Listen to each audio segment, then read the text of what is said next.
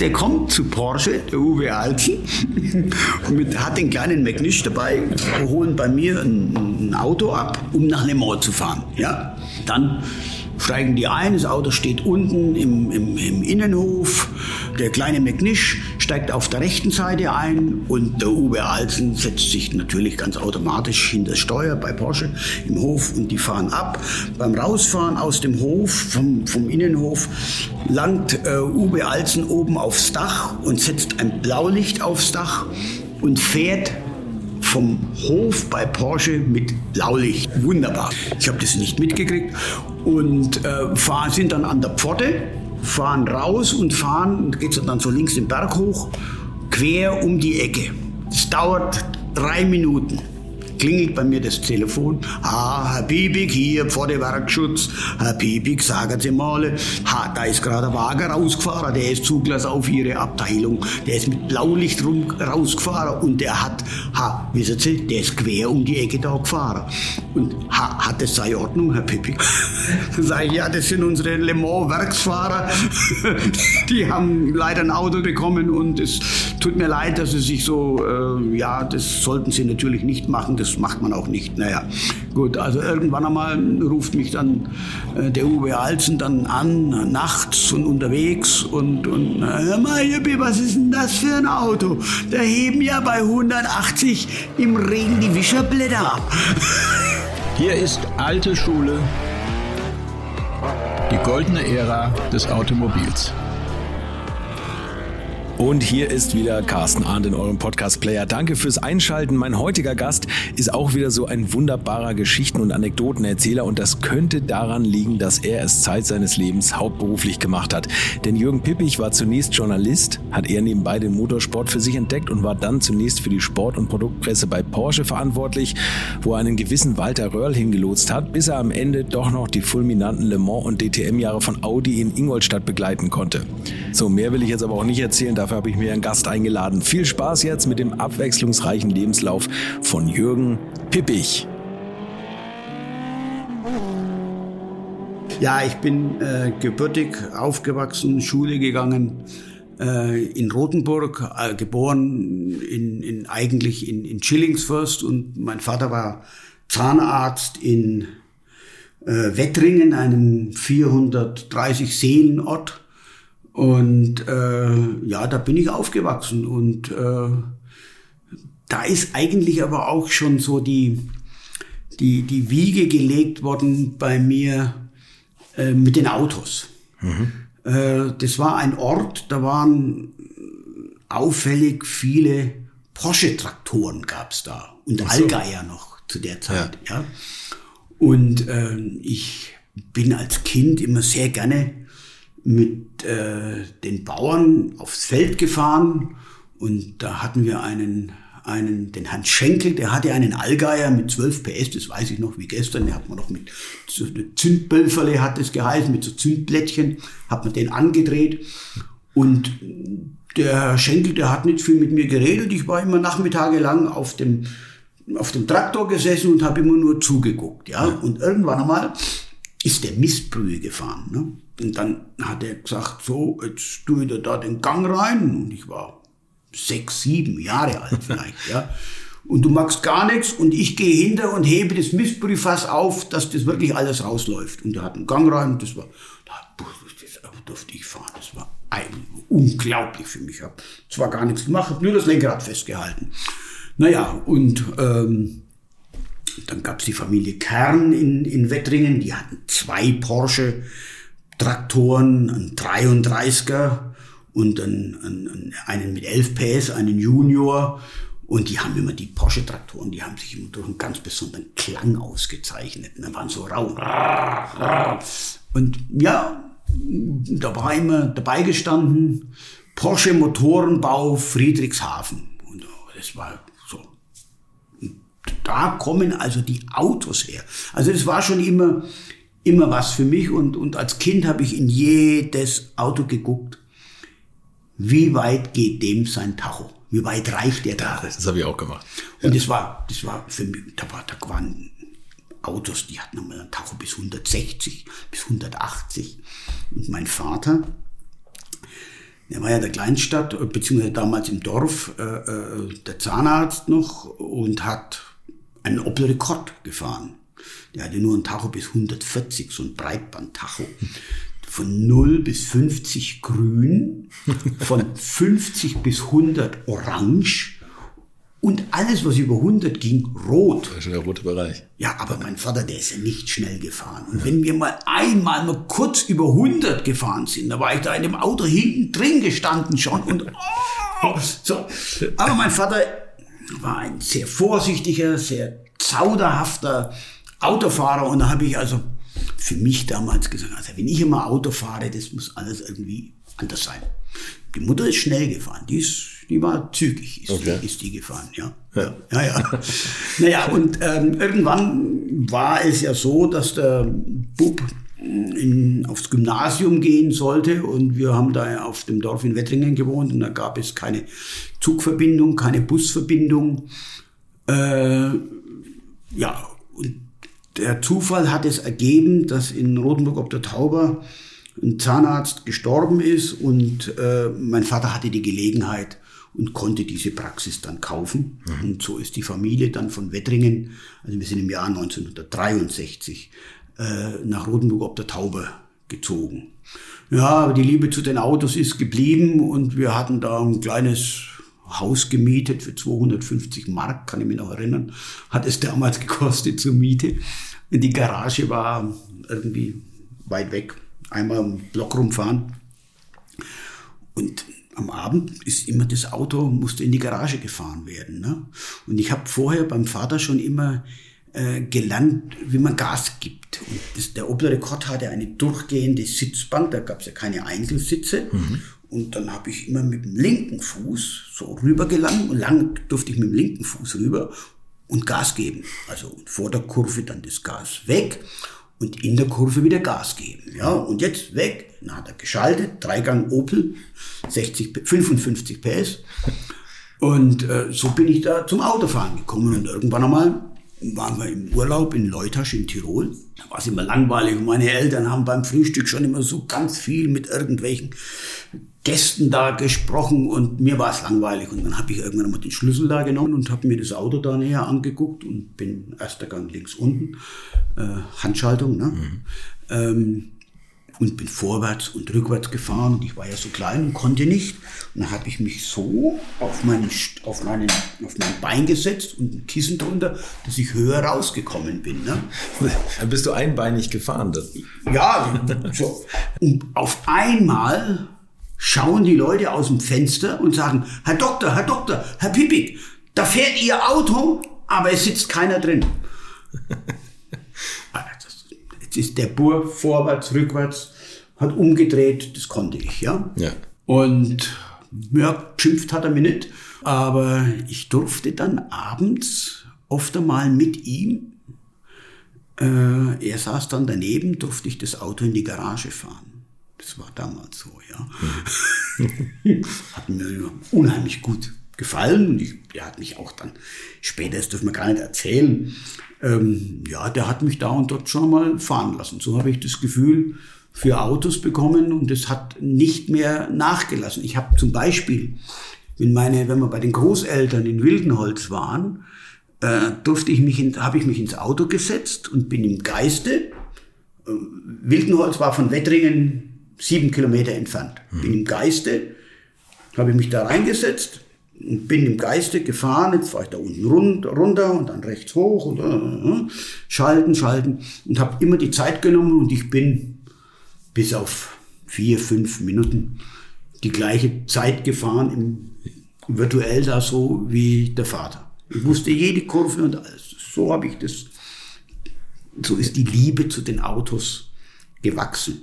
Um das abzukürzen, der Vater ist leider sehr, sehr früh äh, gestorben, 1971 im Mai. Und die Praxis war noch nicht abbezahlt, die, das Haus war noch nicht abbezahlt in Rotenburg. Wir sind dann zwischenzeitlich, äh, haben wir dann äh, ein eigenes Haus gekauft. Und äh, wir waren von einem auf den anderen Tag, auf Deutsch gesagt, arm. Und die Mutter ist arbeiten gegangen und hat versucht, das alles irgendwie zusammenzuhalten, dass ich das Haus abbezahlen konnte und, und, und, und, und, und. Und ich bin dadurch eigentlich schon relativ früh äh, in die Verantwortung gekommen, weil die Mutter natürlich sehr viele Dinge, meine Schwester ist fünf Jahre jünger, ja. sehr viel mit mir äh, besprochen hat, wie wir das jetzt machen und wie machen wir das jetzt. Und die meisten Sachen habe ich zwar nicht verstanden, wirklich ehrlich gesagt. Und dann hat sie mir immer gesagt, Bub, schau, dass aus dir was wird. Und bitte, bitte, bitte, mach es so, dass du mir nicht mehr auf der Tasche liegst. Naja, und äh, mich haben Zeitungen interessiert damals schon und Autos, wie gesagt. Und äh, ich habe immer nur Zeitung gelesen. Mein Großvater war Lehrer und der war freier Mitarbeiter bei der Heimatzeitung. Habe Zeitung gelesen, habe mir angeguckt, wie die das machen und aufbauen und, und so weiter.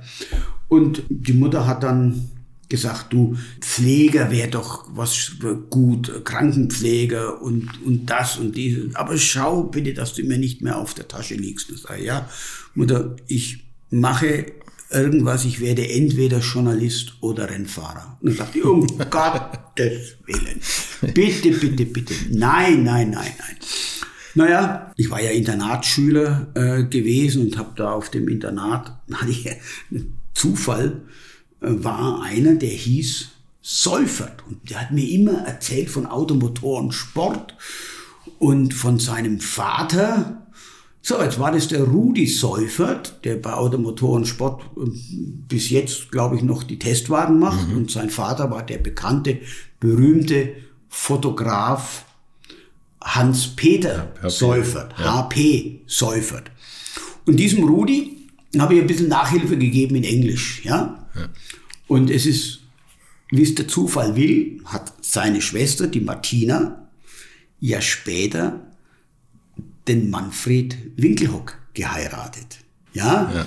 Und den Manfred Winkelhock habe ich dann 78 in der deutschen Rennsportmeisterschaft dann erlebt als Rennfahrer. Der war ja 77 in diesem berühmten BMW Junior Team mhm. mit Eddie Cheever, mit äh, dem Schweizer Sura, Mark, Mark Sura, in, natürlich klar.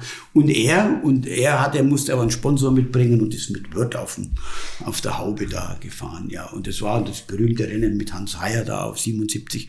Naja, jedenfalls so hat sich irgendwo wieder der Kreis geschlossen und die Martina und der Manfred, die haben irgendwann einmal einen Sohn bekommen, der heißt Markus Winkelhock. Mhm. In Erinnerung an Markus Höttinger, der zur gleichen Zeit äh, ja, wie, wie, wie der Manfred groß geworden ist. Und mit dem Markus Höttinger hatte ich auch einen recht guten Kontakt und eine gute, äh, gute Freundschaft. Ja, und da waren im, im, im Internat, da ging es also immer nur um Autos und wow, mein Vater, der hat ein Mercedes 6,3 Liter Motor und so. Hm. Wir hatten nichts, ne? Ja. So, gut.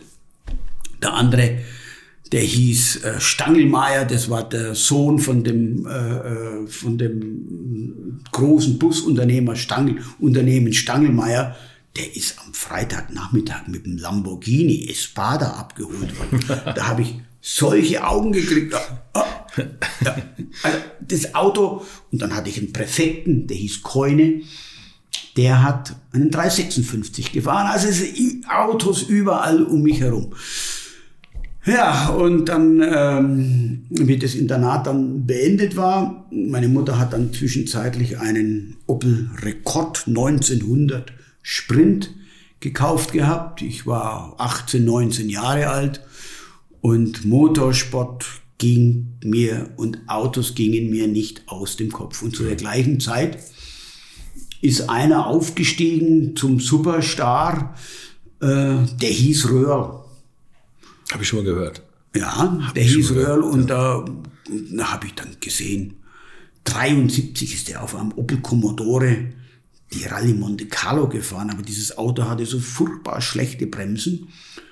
Und dann hat er sich immer so an den Schneewänden so angelehnt, dass er da so abbremsen konnte mit dem Auto. Und habe ich gedacht, das ist ja der geilste Typ überhaupt. Was ist denn das für ein Bild da unten? So. Naja, wie gesagt, ich war also nicht nur von Autos, dann auch vom Motorsport äh, infiziert und habe das Auto von der Mutter mitgenommen und habe zur Mutter gesagt, du kann ich das Auto haben übers Wochenende, dein Auto? Ja, Bur, kannst du schon haben. Und dann, weißt du, Mutter, ich fahre mit ein paar Mädels, wir machen so einen Kaffeeausflug in die fränkische Schweiz, nach Streitberg, nach Pottenstein und wo auch immer hin. Ne? Ich bin natürlich nicht mit irgendwelchen Mädels nach Streitberg oder Pottenstein gegangen, sondern ich bin zu Flugplatzrennen, Slalomrennen gefahren und habe da alles gegeben, was ging. Ne? Und einer meiner Gegner kam aus dem Nachbarort, heißt und hieß Adi Götz. Mhm. Adi Götz ist, muss ich gleich vorausschicken, ist der Vater vom Maxi, vom Maximilian Götz, der aber damals wirklich noch gar nicht auf der Welt war. Und der Adi Götz, der hatte einen Alpina BMW damals. 180 PS mit Flammrohr ist der gekommen und, und also warm gefahren, das Ding und alles. Und chancenlos, chancenlos. Und der Adi Götz hat das Rennen in, das Slalomrennen, der hat eigentlich überall gewonnen, wo wir da angetreten sind. In Popfingen, in Kitzingen, in Nördlingen, halt in der ganzen Gegend, ja. da um 80 Kilometer, 100 Kilometer Radius. Naja, und irgendwann einmal habe ich irgendwie den dritten Platz gemacht mit dem überforderten äh, Opel Sprint Coupé 1997 PS. Und da war eine kleine Notiz in der Zeitung, Jürgen Pippig, dritter. Klammer auf, Opel Rekord Sprint Coupé, Klammer zu. Meine Mutter liest das. Das ist mein Auto. Glaube ich das? Nein. Und jetzt weiß ich, warum wir immer neue Reifen, neue Bremsen und Kupplung brauchen. Unvorstellbar. naja, also mit der Rennfahrerkarriere äh, war nichts, weil äh, das Talent ausgegangen ist, weil kein Geld da war. Und ich habe mich dann beworben in der Zeitschrift Der Journalist um ein Volontariat. Es kamen zwei Angebote, einmal aus dem Kohlenpott und einmal aus Sieke bei Bremen. Da habe ich gedacht, Kohlenpott ist ganz furchtbar. Da fährst du erst einmal nach Bremen, bin wieder mit dem Rekorder hochgefahren, an einem Tag rauf und runter und der Chefredakteur, der, mm, mm, mm, sind sie dem Wagen gekommen, da hätten sie mit dem Zug fahren können. Dings, der hat jedes Ding da aus und da habe ich gesagt, nee, nee, ich fahre an einem Tag da rauf und ach, das glaube ich ja nicht. Und was, sie kommen aus dem schönen Rotenburg und sie wollen tatsächlich würden Sie zu uns hier hoch ins flache Land nach Niedersachsen da kommen? Der hat ja nicht gewusst, dass ich unbedingt was gebraucht habe. ja, doch, doch, doch, doch. Naja, und dann hat mir meine Mutter vom allerletzten Geld einen Fiat 850 da hat sie mir 1000 Mark dazu gegeben, 1500 hatte ich selber. Mhm. Und der Fiat 850 hat 2,5 gekostet.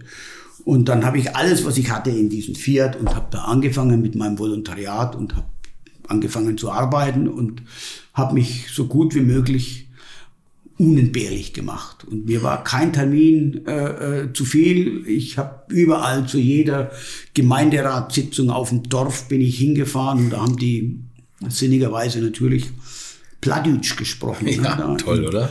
In Borstel und da und in Habstedt und überall. Ne? Ja, und dann musste ich manchmal die Sitzung unterbrechen und sagen, entschuldigen Sie bitte, ich bin hier von der Zeitung, ich muss soll hier den Bericht machen über die, ja, äh, könnten Sie bitte in Hochdeutsch weiter sprechen, weil ich, ich verstehe es nicht. Ich muss aber doch, Sie möchten doch auch das, was in der Zeitung steht. Oder was hätte er Oh, na, warte, der, der, der Lütsche Jung da, die Liebe, ne? Der, der Lütsche, hör mal, der Norditaliener. Na, so, also lange Rede, kurzer Sinn, die haben dann fünf, zehn Minuten wieder Hochdeutsch gesprochen, da sind sie sich wieder in die Haare gekommen, da waren sie Plattdeutsch. Ne? Ja. Aber ich habe mich durchgekämpft und hatte das Glück, ich hatte das Glück, dass mir irgendeiner erzählt hat, dass Rudi Carell damals mit am laufenden Band der große deutsche äh, Fernsehstar, ähnlich wie Gottschalk, mhm. äh, damals, der hat in Wachendorf damals ein Haus gekauft. Und ich war immer so ein Rechercheur. Ne? Ich habe keine war ja nicht irgendwie gebunden und nichts. Dann bin ich da mal rumgestrolcht und war plötzlich auf diesem Grundstück. Und super. auf einmal steht Rudi Carell vor mir. Was machst du hier? Wer bist du? Ähm, hör mal. Und ja, mir ordentlich vorgestellt und mit dem Rudi Carell ist eine richtig nette Beziehung Ach, entstanden. Und der Rudi Carell, da habe ich eine große Sonderseite gemacht als Volontär Ja. über Rudi Carell. Und der hat sich unheimlich gefreut. Und hat gesagt, du kannst du mal mit mir fahren, dann kann- kannst du mit mir fahren nach Musikstudio B nach Hamburg. Und, ähm, ja, hat er mich mitgenommen mit seinem Jaguar. Ja, das war, habe ich mich auch mal gefreut. gell? Als Volontär, ne? Als Volontär, ne? Aber ich habe dann relativ schnell den Fiat 850, das muss ich zwischen einschieben, äh, ausgetauscht gegen einen Simca Rally 2. Es war kein Einser, sondern ein Zweier, weil der hatte 82 PS und es war das ultimative Slalomauto eigentlich damals, Okay. Heckmotor. Und ich hatte das ja irgendwie nicht aufgegeben und habe gedacht, nee, aber da bin ich dann mit meinen Wasserleitungsrohren, die da durch das Auto gegangen sind, da über Rollbügel, bin ich da durch den Ort gefahren, durch Sieke.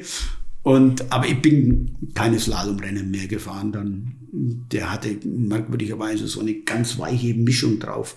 Die hieß Michelin FF Formula France. Das waren ganz, ganz weiche Reifen. Die haben bei mir nicht länger wie 3000 Kilometer gehalten. Ne? War, war ganz schlimm. Der Volontär musste abdrücken.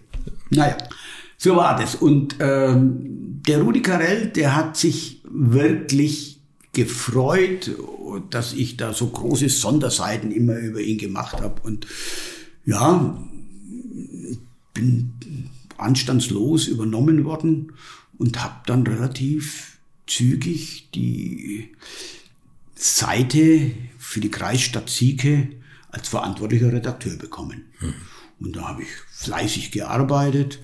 Und habe ich das Auto hat mich aber nicht losgelassen. Habe ich gedacht, ich muss irgendwas mit Autos noch machen. Und dann, dann habe ich gesagt, Menschenskind, wir könnten zum Chefredakteur, wir könnten doch Autotests bei uns in unserer Zeitung machen.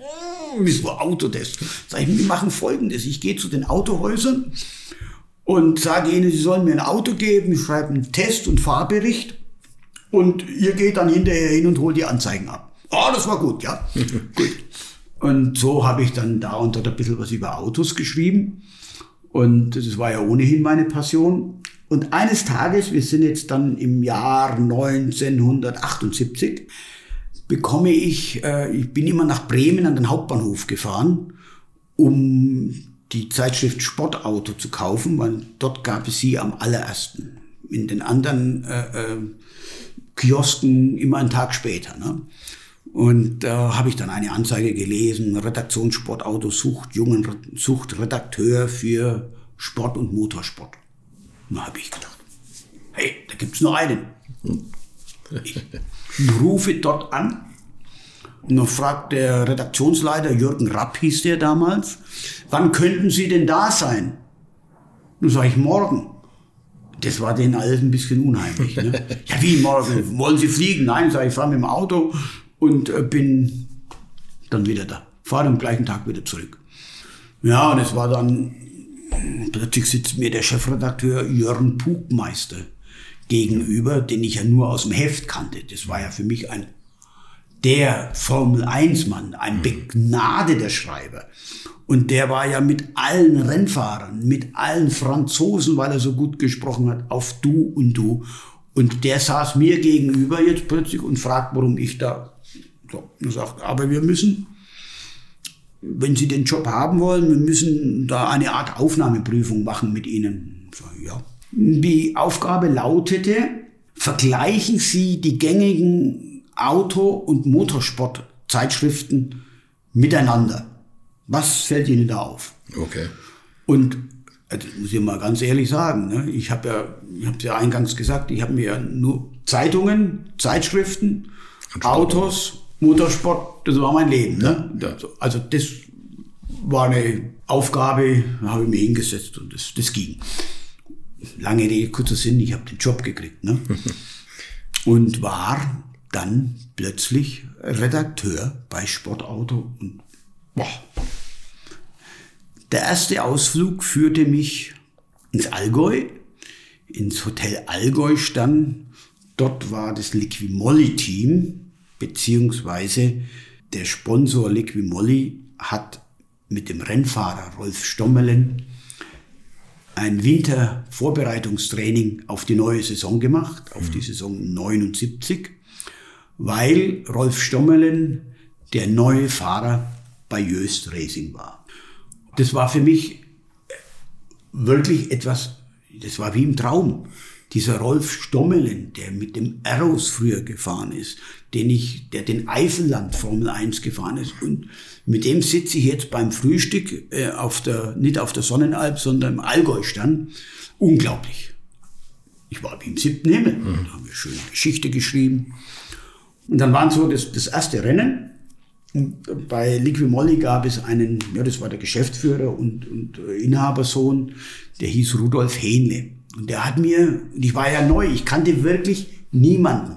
Ich, ich, ich wollte immer zwar zu irgendwelchen Rennen und wollte mal ins Fahrerlager am Norrisring, das war ja bei mir vor der Haustüre, aber überall, wo ich hin wollte, hast du eine Karte, hast du eine Karte fürs Fahrerlager Zugang? Nein, weg. Irgendwann komme ich auf die andere Seite dieses Zauns. Ja. Naja, und erstes Rennen, bin da als Sportautoredakteur hingegangen und spreche mit dem Herrn Hähnle der sich mir gegenüber so vorgestellt hat, als wäre das er. er. Und Herr Pipik, wie gesagt, ich kannte niemanden dort. Herr Pipik, das ist die Liquimolli Equipe. Gut, ich schreibe dann nach dem ersten Rennen meinen Text und da steht dann im Ergebnisliste Liquimolli Equipe. Dauert ein, zwei Tage. Hier ist Jöst. Reinhold Jöst. Sagen Sie, was sind Sie für ein Tindebub? Wie kommen Sie dazu, Liquimolli Equipe? Das heißt, solange ich da bin, solange es mich gibt, das ist Jöst Racing und nichts anderes. Wir haben einen tollen Partner, der heißt Liquimolli, alles gut, aber unser Teamname ist Jöst Racing. Verstanden? Selbstverständlich, äh, Herr Jöst. Ich erzähle es deswegen so ausführlich, weil daraus eine wirkliche Lebensfreundschaft erwachsen ist, die bis heute gilt. Und der Reinhold Jöst und ich, wir sind wirklich sehr, sehr eng und wir sprechen über viel, wir sprechen über alles, wir diskutieren alles, wir tauschen uns aus mhm. und er hat mich wirklich von damals bis heute begleitet und ich bin sehr, sehr dankbar, dass es so einen Menschen äh, in meinem Leben gibt, aber auch äh, ganz, ganz viele andere, die ich im Lauf der Jahre dann äh, kennenlernen durfte und mit denen ich arbeiten durfte. Ja. Reinhold Jöst ist eine ganze Ecke älter, glaube ich. Reinhold Jöst ist, ja, aber ich habe den noch als Rennfahrer erlebt damals. Der ist, mhm. war damals, ähm, der war damals noch Rennfahrer und hat gleichzeitig nebenher sein eigenes Team aufgebaut. Mhm. Und er ist 1981, glaube ich, war es, 81, in Kialami und in Daytona hat er seine letzten Rennen gefahren. Und dann war, hat er aufgehört. Und äh, bei dem Reinhold Jöst, das ist eine faszinierende, eine wirklich faszinierende Lebensgeschichte, wie der vom ganz oben hingekommen ist und Rekordsieger mit seinem Team in Le Mans ja. und und und. Der Reinhold Jöst ist vom erfolgreichen Rennfahrer, der war ja auch äh, Werksfahrer für, für äh, Porsche in Le Mans, der ist vom erfolgreichen Rennfahrer zum noch viel, viel erfolgreicheren Teamchef geworden. Und äh, ich glaube, bis heute hat irgendwie immer noch gegolten, also wer in Le Mans siegen will, muss Jöst Porsche fahren ja. oder muss Jöst Audi fahren, ja. ja. Und ähm, alles, was der angefasst hat, ist wirklich auch, hat auch funktioniert. Die haben die DTM gewonnen mit Opel. Ja, der war ähm, mit Audi, die sind 1999 das erste Mal mit Audi angetreten, sind sie Dritte geworden und ab 2000 dann aber alles gewonnen. Ne? Dauersieger, ja. Und das ist schon bemerkenswert. Ja, und da bin ich ganz dankbar, dass solche Menschen ähm, ja, dass ich die als Freund bezeichnen kann. Und ich habe mich unendlich gefreut. Ich glaube, es war sein 65. Geburtstag. 65. war das, ja. Oder, oder 60. Ich muss lügen. Ist er zu mir gekommen und hat gesagt, Jürgen, organisiere mir meinen Geburtstag in Südfrankreich und ich bitte dich darum, dass du die, die Tischrede hältst. Und das habe ich dann gemacht und die Tischrede hat gehalten der Domingos Piedade, Okay. auch einer ganz großen Senna-Manager und Emerson Fittipaldi. Ein, und dass wir beide die Tischrede gehalten haben. Hm. War in Ordnung. Das ist gut, ja. War okay. Um leicht zu untertreiben. Nee, toll. Reinhold Jö ist. Reinhold ist ein genau. ganz, ganz guter. Ganz wertvoll. Weiß alles über Rennsport. alles. ja, ja. Alles. Beobachtet bis heute. Alles. Und du hast aber auch dann für die Sportauto dich äh, gar nicht so richtig auf Autotest gestürzt, sondern eher eigentlich in Richtung Motorsport, ne? oder? Ja, Oder ich habe das gemacht, wo, ich, wo man mich hingesteckt hat. Ja. Okay. Ich, ich, ich wollte ja reinkommen. Ja. da- Also, so. Und ich habe dann ja, Marken-WM und Deutsche Rennsportmeisterschaft. Und die Deutsche Rennsportmeisterschaft, das war damals, äh, zu der damaligen Zeit, so etwas wie, wie die DTM zu ihrer besten Zeit, Ja, sage genau. ich jetzt einmal. Ja, stimmt. Und ähm, es kam natürlich, Fernsehen war eine Ausnahmesituation. Und ich kann mich erinnern, wenn, wenn, wenn, wenn einmal vom, von der Rennsportmeisterschaft ein Schnipsel in der Sportschau gekommen ist, da haben wir alle gesagt im Fahrerlager, wir, wir müssen schauen, heute kommt äh, Rennsportmeisterschaft im Fernsehen. Der Klaus Ludwig, äh, damals als Ford-Werksfahrer, äh, der ist, der ist nach Luxemburg gefahren, um Radiointerviews zu geben bei, bei, äh, bei Radio Luxemburg. Und dann haben sie erst irgendwann einmal RTL geheißen. Ja. Und äh, das war, das war so, das war alles nicht selbstverständlich. Und auch Werkseinsätze, dass man da, da gab's verdeckt einmal einen Motor oder, oder Getriebe haben die gekriegt, ja, und das, ja, Echt eine andere Zeit. Ne? war eine andere Das- Zeit, ja. aber die waren mit dem gleichen Enthusiasmus dabei. Und äh, jeder hat zu jedem nächsten Rennen irgendwo was Neues gebracht. Das stimmt. Hattest du irgendeinen Lieblingsfahrer zu der Zeit oder äh, irgendwas, wo du, wo du, ja, wo man vielleicht als Journalist besonders dankbare Geschichten bekommen hat? Naja, da, gut, der, also- der, der Stuck, der Hans-Joachim Stuck ist ja eigentlich aus der Formel 1, der hat ja 77, glaube ich, auf Preppem den dritten Platz gemacht und dann hat er irgendwie den Platz verloren, weil der Lauda gekommen ist, wie auch immer. Ähm, wir hatten den Stuck dann plötzlich in der Rennsportmeisterschaft. Und dann ist der mit diesem Schnitzer BMW mit angeblich 1000 PS gekommen und also der Stuck, der, der war schon, der war schon, ja, der war richtig gut, ja. Das war sehr, sehr nett. Äh, mit dem, mit dem habe ich immer viel Spaß gehabt und wir mögen uns ganz arg und sehr gut klargekommen mit ihm und äh, bin auch der Taufpate von seinem Sohn äh, Ferdinand. Und äh, ja, ich habe als, als, als Fahrer war der und als Persönlichkeit war der für viele vielleicht äh, sehr, sehr schwierig. Aber ich habe den Bob Wollig sehr gerne gemocht. Und der war natürlich ein, ja, ein Großingenieur, der, der war ein früherer Skifahrer, der ähm, war in der Olympia-Auswahl mit dem Jean-Claude Killy und ist dann irgendwann über die Rallye, über Renault Gordini ist er dann irgendwo bei den, bei den Autos gelandet und, und war eigentlich der Porsche-Spezialist, ein ganz, ganz großer Porsche-Spezialist, der auch mit dem 935, einer von der kleinen Gruppe, optimal umgehen konnte. Und der Wolleck war ein ganz, ganz ruhiger, ein stiller, aber der hat sein Zeug immer so richtig gesagt. Mit dem habe ich mich richtig gut verstanden. Das war, Hab ich auch schon mal gehört. War auch kein großer Diplomat. Der hat schon auch Deutsch gesprochen. da gab es eine ne? wunderbare Geschichte, das aber dann Jahre später, da war ich dann äh, bei, bei Porsche und da war der Walter dann auch schon bei Porsche, das muss ich jetzt einfach so schnell Ja, ist so einstreuen. perfekt, ja. Wir waren in Daytona äh, und äh, da gab es ein, ein ganz berühmtes Steakhouse, das dann irgendwann mal abgebrannt ist, das hieß Genie's Steakhouse. Und da habe ich eine kleine Presseeinladung gemacht mit den wichtigsten deutschen, europäischen Journalisten. Und ganz oben saß der Bob Wolleck, neben mir saß der Walter Röhrl und gegenüber der Hans-Joachim Stuck. Röhrl und Stuck haben da ein, ein Team gebildet. Und ähm, der Peter Wies aus der Schweiz, Der ist später gekommen, weil der für Motorsport aktuell gearbeitet hat. Der musste halt immer noch aktuell schreiben und war später ja. dran, ja. Und der, der Wolleck, der ist irgendwie mit dem Peter Wies, der feiner Kerl, der Peter, ähm, mögen uns ganz arg. Und, aber jedenfalls, der, den hat er irgendwie nicht gemocht, der Wolleck, weil ähm, er hat immer gemeint, er ist mehr für den Walti Brun und für den, für den Walter Brun. Ja, der Walti Brun war halt ein Luzerner, ein Schweizer und, und da hat er immer gemeint, also der bevorzugt in seiner Berichterstattung. So. so.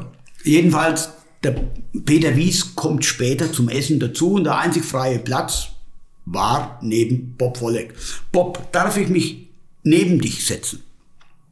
Wenn es sein muss. Bob, was, was meinst du? Oh, neben so einem wie dir möchte ich eigentlich überhaupt nie sitzen. Ja, also Bob, ja. Hör mal, was ich wegen dir mit dem Krämer und mit dem Jöst schon für Ärger und für, für Probleme hatte, wie die Scheiße, was du in deiner Bildzeitung da schreibst. Hör mal, wegen so einem wie dir möchte ich nicht mal tot begraben sein. Sagt er. Ja, so. Boff! Also, also, Stuck unterm Tisch, tritt mich.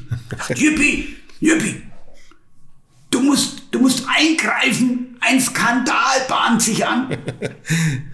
Röhr neben mir, rechts neben mir sagt, der Wolle gefällt mir. Das ist einer wie ich, der sagt immer genau raus, gell.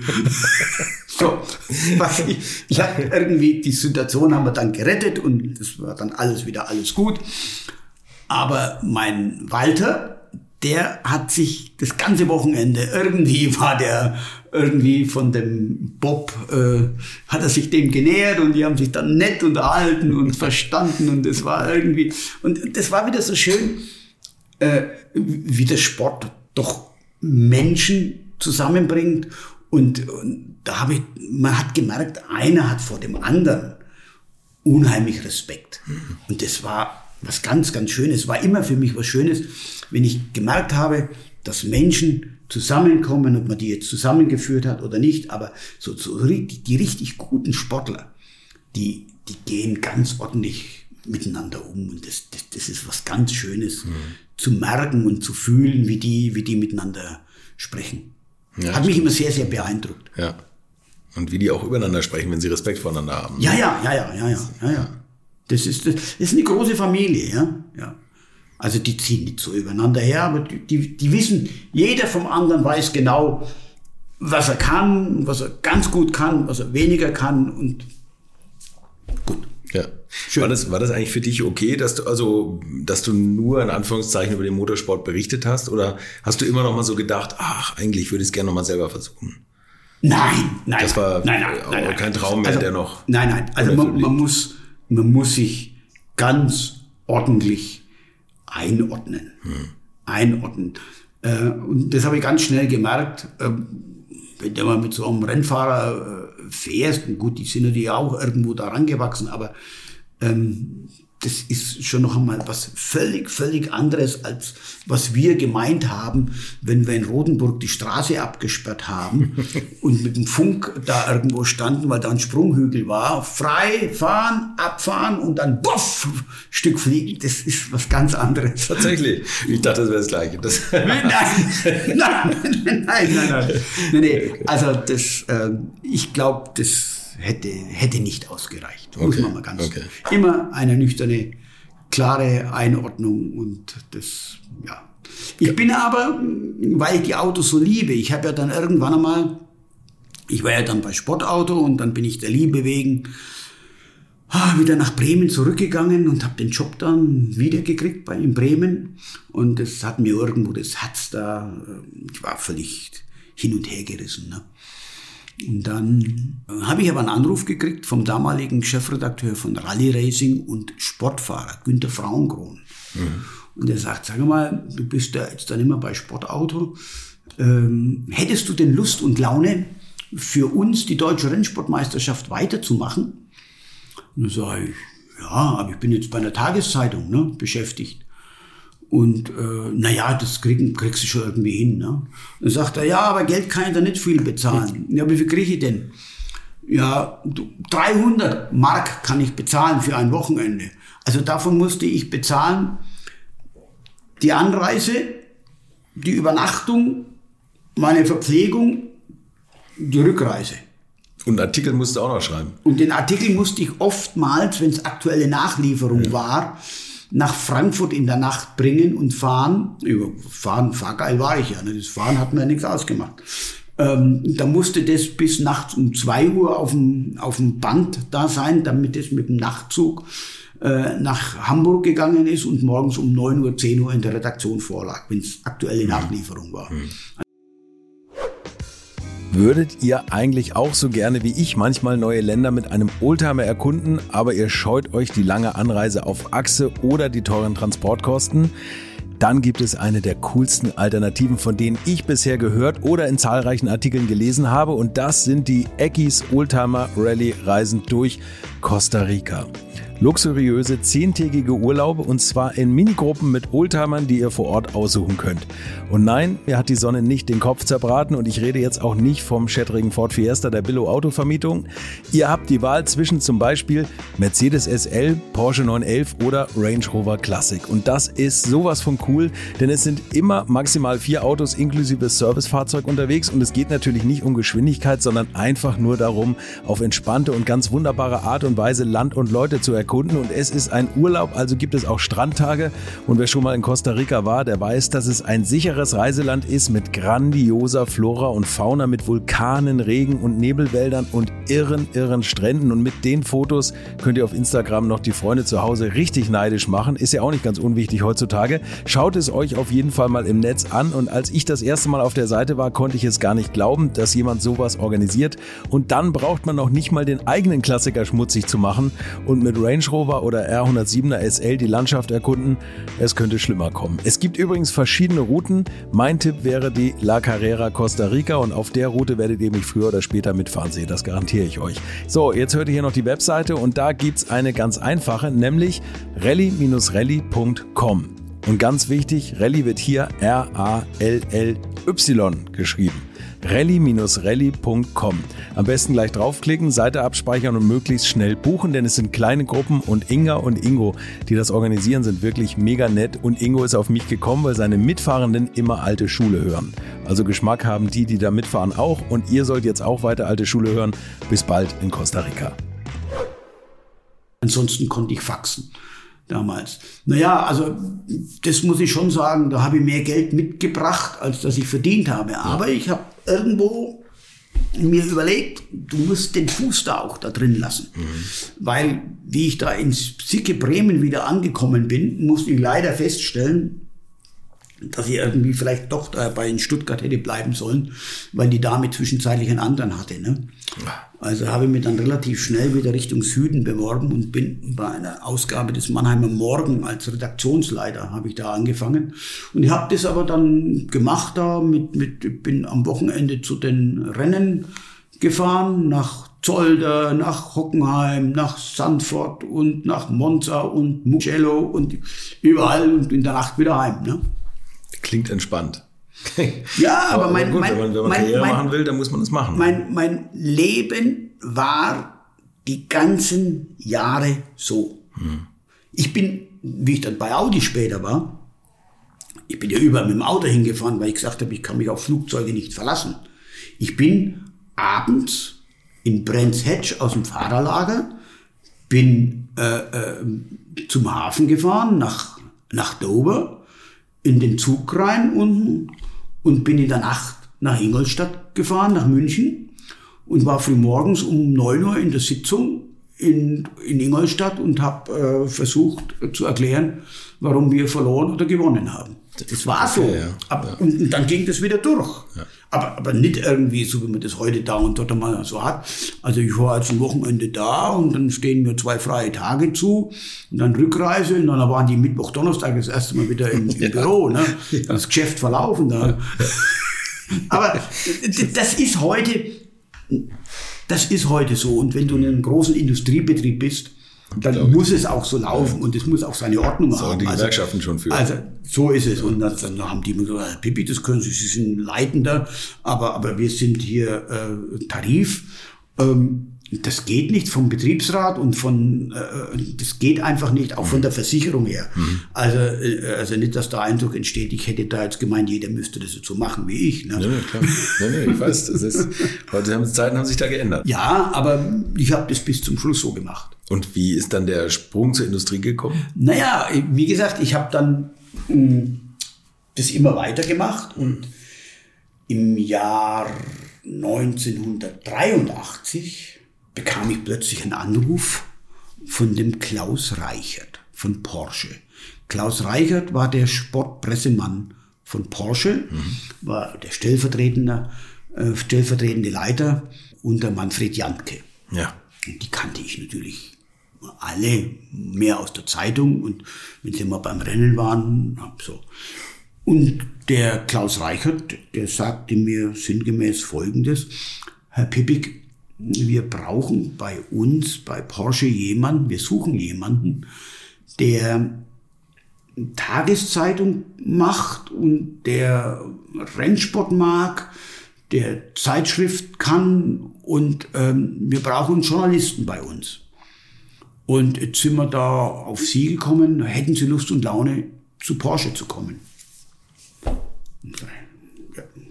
Herr Reichert, selbstverständlich, ja, aber, aber ja, wie, kommen Sie doch einmal zu uns und äh, kommen Sie mal bei uns vorbei. Und dann habe ich aufgelegt und habe meine damalige Freundin und heutige Ex-Frau angerufen und habe gesagt, du, du glaubst nicht, was heute passiert ist. Ich, ich, ich glaube das nicht. Ne?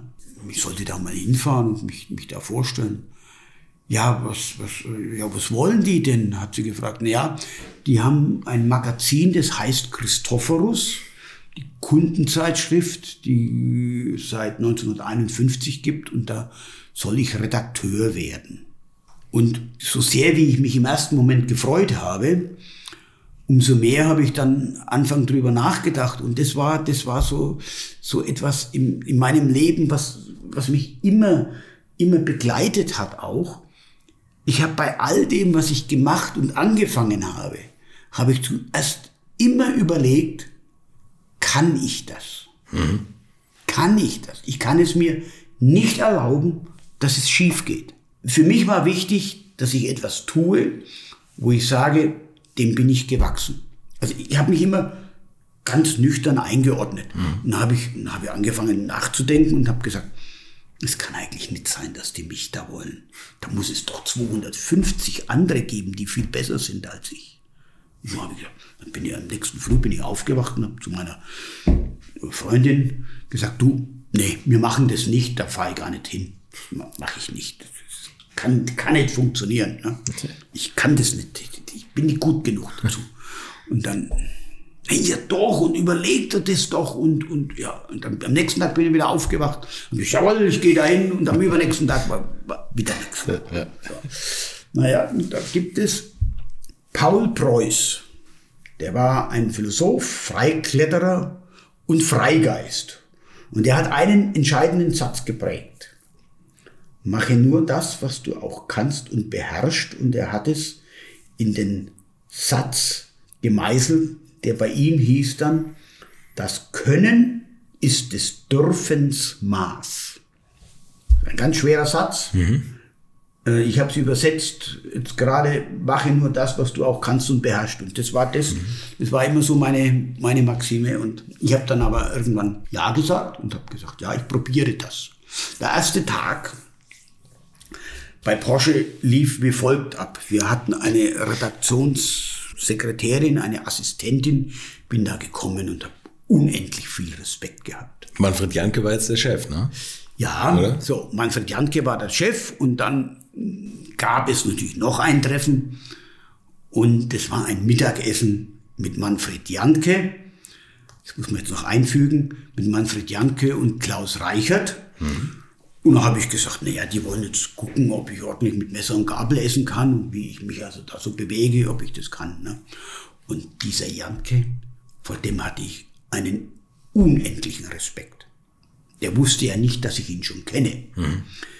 Ich kannte ihn ja aus meiner Internatszeit, wie ich in der Studierzeit immer in der letzten Reihe saß und nicht meine Hausaufgaben richtig gemacht habe, sondern unter der Bank immer Automotoren Sport gelesen habe. Ja. Und da gab es einen, der hieß Manfred Janke und war stellvertretender Chefredakteur von Automotor und Sport. Und der ist immer mit einem ganz stieren Blick, Genau war der immer im Auto gesessen und hat eingelenkt, weil der Fotograf Julius Weidmann dort ein weißes Tuch hingelegt hat und ihn angeschrien hat, er muss jetzt hier mit dem rechten vorderen Rad da drüber fahren und das Auto so anstellen. Und wenn dann die Polizei gekommen ist, hat sich der Weidmann umgedreht und hat Enten fotografiert und Jantke ist weitergefahren. Genau. So. Der wusste nicht, dass ich auch seinen damaligen Chefredakteur schon kannte, Reinhard Seifert. Und Reinhard Seifert war der Chefredakteur des Christophorus. Der sollte also mein neuer Chef werden. Ja? Reinhard Seifert ist von Janke geholt worden, nachdem der war Chefredakteur bei Automotor und Sport gewesen und ist dann Chefredakteur geworden des Christophorus. Und da habe ich wieder gedacht, ja, äh, mit, äh, mit den Leuten und ich, nee.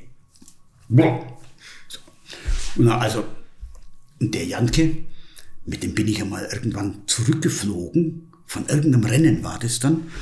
Und beim Langstreckenflügen, ich mag halt Fliegen nicht so gerne, und da oh, war ich immer so drin gesessen, konnte nicht mehr sitzen. Und der Janke mit seiner harten Hakennase da, der war da gesessen Stunden und hat sich nicht bewegt. Nicht bewegt. wie so Chamäleon. Ja, ja, aber so. Und das waren meine neuen Chefs. Und dann gab es eine Redaktionsassistentin, die Frau Steinl, Ursula Steinl. Und das war so eine richtige, ordentliche, aber sehr restriktive Schwäbin, wie man sich's vorstellt. Und da habe ich am ersten Tag gefragt, wo, wo sitze ich denn hier? Und dann sagt die zu mir, Herr Pilbig, da hockert sie da und ab. So. Dann hat also die Assistentin äh, mir gesagt, wo ich, wo ich sitze. Gut, und dann hat die mir immer da was rübergegeben, mach halt so das Male und das Male. Also irgendwie gewusst, ich bin angekommen, ich muss da irgendwie, muss ich da mal gucken, dass ich da, ja. Und ich habe mich eingebracht, ich konnte, durfte gleich im ersten Jahr mit 84 zur Formel 1. Oh. Lauda Tag Turbo. Ich durfte mit zu großen Rennen. Ich habe dann gesagt, Mensch, Herr Seifert, wir könnten doch Menschengeschichten schreiben. Porträts über unsere Werksfahrer, wie sie wirklich als Menschen sind. Ich habe dann die Geschichten gemacht über den Derek Bell und über den Stuck und über den Wolleck. Und der Wolleck hatte einen wunderbaren Bauernhof zu Hause im Elsass und so weiter und so fort. Und das war dann immer schön. Und der Wolleck ist dann ganz viel in Amerika gefahren. Der hatte ein Autohaus. Der hatte ein Mercedes Autohaus und später dann Jaguar und ist aber für Porsche Rennen gefahren. Ja. Und der ist immer in, in, in Frankfurt dann gelandet und dann ist er erst einmal von Frankfurt nach Stuttgart gefahren, hat mich im Büro besucht und hat mir die ganze Scheiße wieder erzählt, was da alles wieder war und nicht war und wie auch immer. Ne? Und dann ist er weitergefahren nach Straßburg in sein Autohaus. Ne? Okay. Und es war einfach immer schön, weil wir ein Vertrauensverhältnis hatten und ja, muss jetzt fast weinen. Ich musste aber auch leider seine Beerdigung äh, mitorganisieren, ganz wesentlich. Und da hat mich der Alvin Springer angerufen aus Amerika damals und sagt, wie das eben da passiert war. Wir müssen uns vom Bob verabschieden und ja, war, war ganz, ganz schlimm. Damals für mich, ja. Ja, und der Jürgen Barth, der Alvin Springer, ich, ich glaube, der Stuck noch. Wir haben den Sarg getragen, dann, es war furchtbar. Weil der, Ja, wissen auch Sie, wenn ein junger, ne? wenn ein junger, ein junger Rennfahrer, der alles in die Hand nimmt und sagt, ich will es werden, so, ja, ich will, gibt's nichts. Mhm.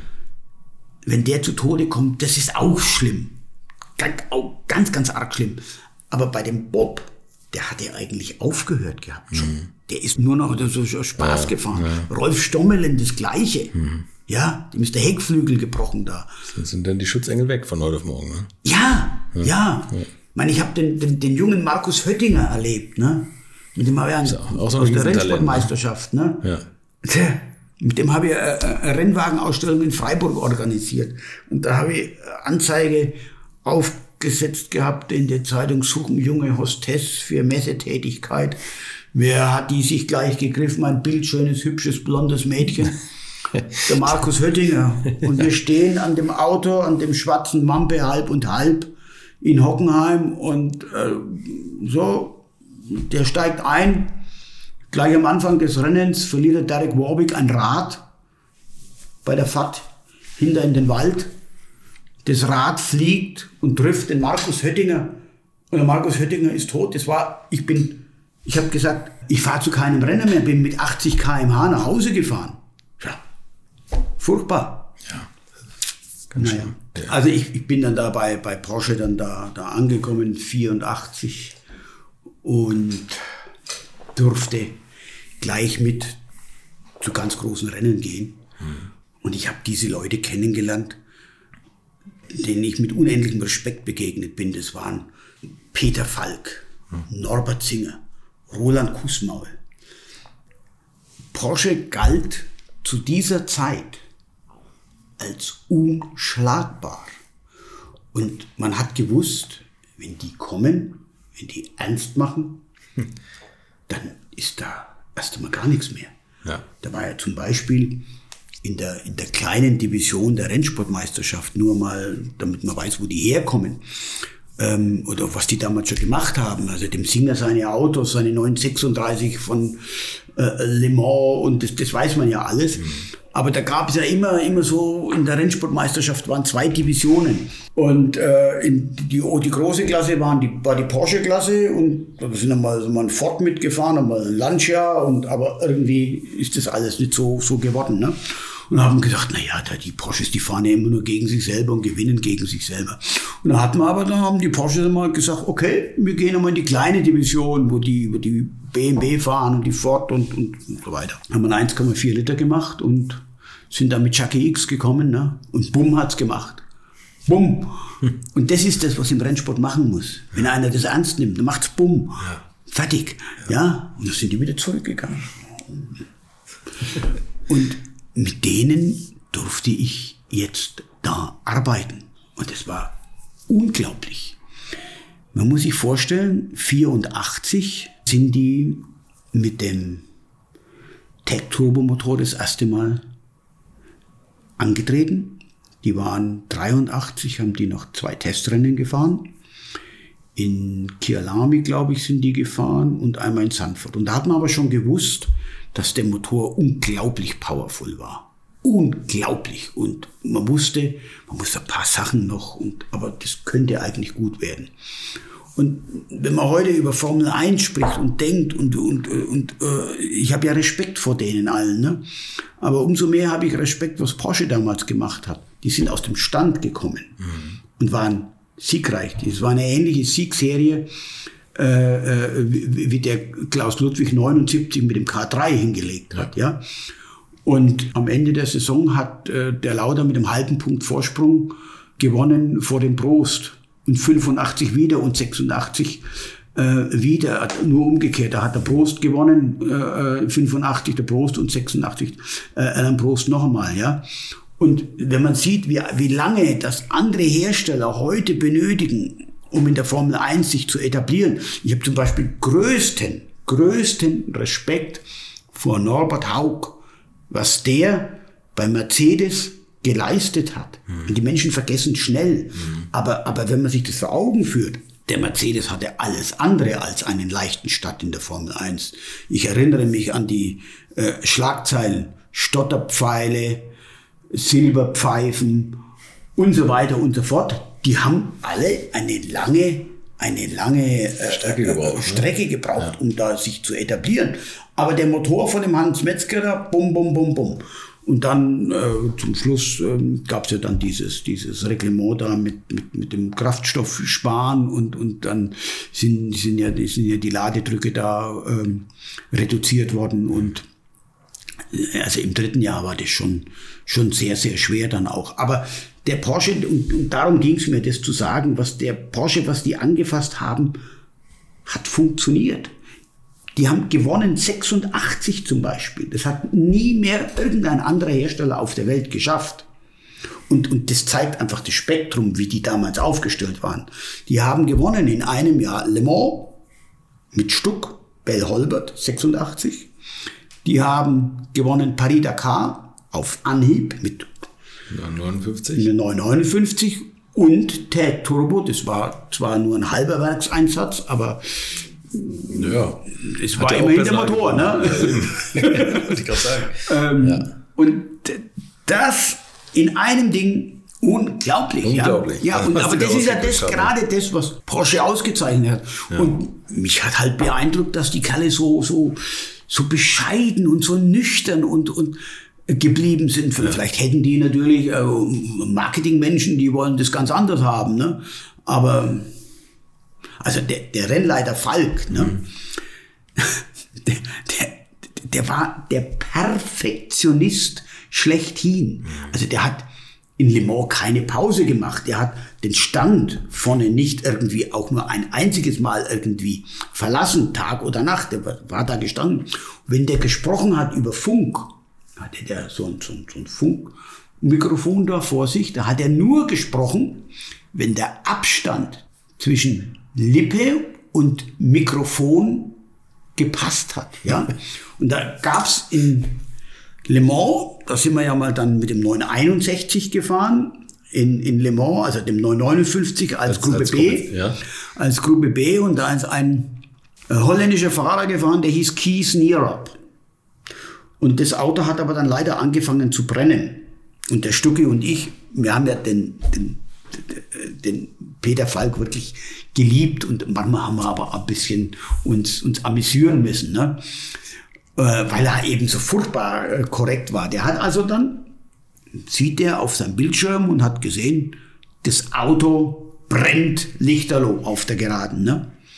Dann hat der Falk so gemacht, immer erst einmal so, so die Lippen zusammengezogen und hat geguckt, ob der Abstand zum Mikrofon stimmt und macht Mr. Nierop, please stop. You have fire on board. hey, die Karre brennt lichterloh. Stückchen und ich, wir haben uns ausgeschüttet. ausgeschüttet vor Lachen. Die Situation war leider furchtbar. Ne? ne? Aber ich will nur sagen, wie diese Menschen, und darum erzähle ich es, wie die von innen heraus in allem gefestigt waren hm. und sind. Ja, da gab es keine Zufälle irgendwo, irgendwas. Ja. So waren die halt. Ne? Und das ist, wenn du da mit dabei sein durftest, das war wunderbar. Eigentlich. Für mich ja. die Erfüllung eines, eines Traumes, eines Lebenstraumes. Hm. Und das ging mit Audi dann irgendwo genauso weiter und das war einfach schön. Und darum, alles, was ich erzähle, ist wirklich aus Dankbarkeit heraus, dass ich das machen durfte, äh, was ich wollte. Ich wollte immer in meinem ganzen Leben so etwas machen und das haben nicht viele Leute, glaube ich, dass sie äh, heute müssen die irgendwelche anderen Berufe äh, ergreifen und, und das haben nicht viele Leute, dass sie das so machen durften. Aber du hast natürlich auch die tolle Möglichkeit, diese fantastischen Plakate mitzumachen. Ne? Die habe ich gemacht. Also, also nicht alle nee, nee, aber, in der aber, Ägide. Aber allein diese Sprüche da drauf, ne? dieses Nobody is perfect, glaube ich, kommt auch von dir, oder? Mhm. Mhm. Erzähl du das. das, das naja, gut, das, das, das, das, war, das war in Le Mans, ich glaube, der neunte Platz war ein sauber BMW. Und ansonsten waren das alles Porsche oder natürlich auch Kunden, Kunden Porsche, aber am Ende ist es immer Porsche. Ja, dann, ne? Das war ja, steht, steht das Porsche ist ja immer das Besondere. Und da hat man immer gesagt, sag mal, was machen wir denn jetzt da und wie können wir denn das? Nobody is perfect. ähm, auch übrigens so eine Sache, das ist mit dem Herrn Strenger. Der war ja ein Freund äh, vom Huschke von Hanstein, ein Freund vom Ferry Porsche gewesen und die äh, sind ja aus dem Nichts haben die ja da angefangen und der, mit dem habe ich anfangs noch die Grafik mitgemacht und das war, auch das war wieder so eine Sache, wo ich gedacht habe, das kann alles nicht wahr sein. Der hat auch, der hat auch immer aber gute Slogans gemacht. Also Slogan machen und Headlines, das ist eine ganz besondere äh, Kunst. Ja, stimmt. Das ist stimmt. etwas ganz, ganz Schwieriges. Habe ich mit äh, bei Audi noch einmal mit äh, Toni Melfi, der früher auch bei Automotoren Sport war, äh, noch einmal zelebriert und noch einmal ganz, das hat einen großen Spaß gemacht. Wir haben teilweise nur in Slogans uns unterhalten. Ne? Gibt es ein Lieblingsplakat aus der Porsche-Zeit? Oh. Man muss ja unterscheiden. Und das Schöne war ja bei Porsche, da hatte die Presseabteilung doch schon einen sehr hohen Stellenwert.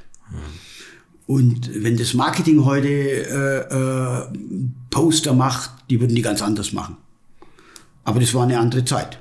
Es war eine andere Zeit. Und wir kommen ja vielleicht auch noch zu der Ära äh, Wiedeking.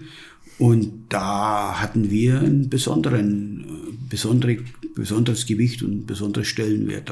Das hat sich natürlich auch in der Krise gezeigt, dass manchmal braucht man eben auch eine funktionierende, gute Presseabteilung, weil wenn du in der Krise steckst, dann ist Krisenmanagement, ist Krisenmanagement ist ein wichtiges Thema. Ne? Aber da hilft dir dann das Marketing irgendwann nicht mehr weiter in der Situation, in der Porsche damals steckte. Weil wir waren aufgegeben. Ja, die Frage ja, war, genau. wer kauft die Firma? der Toyota, ja. der Mercedes, der VW, wer auch immer. Aber dass sich der Porsche selber rettet, da hat keiner mehr damit gerechnet. Keiner mehr. Und dann kannst du äh, Image auf äh, äh, Anzeigen schalten, noch und nöcher. Ist gerade wurscht, ne? No chance. Ja. No das chance. ist so ein sinkendes Schiff, da wettet keiner mehr drauf, ne? Mhm. Porsche ist ja immer so ein bisschen, also ich finde Porsche und Le Mans, das ist irgendwie immer so ein, ein Ding irgendwie. Ne? Also da gewinnen die regelmäßig und da haben sie alles Mögliche gemacht. Gab es eine Lieblingsrennserie für dich? Ich liebe Le Mans.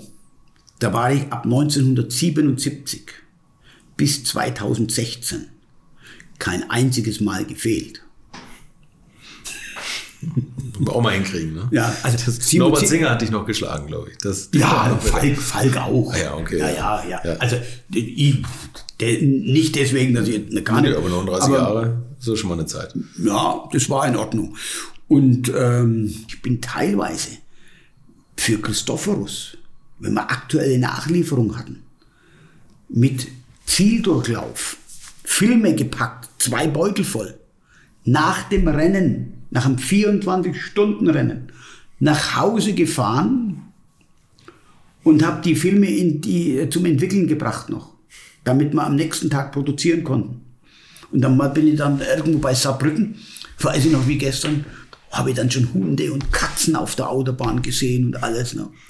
Und dann habe ich immer so den Mittelstreifen so.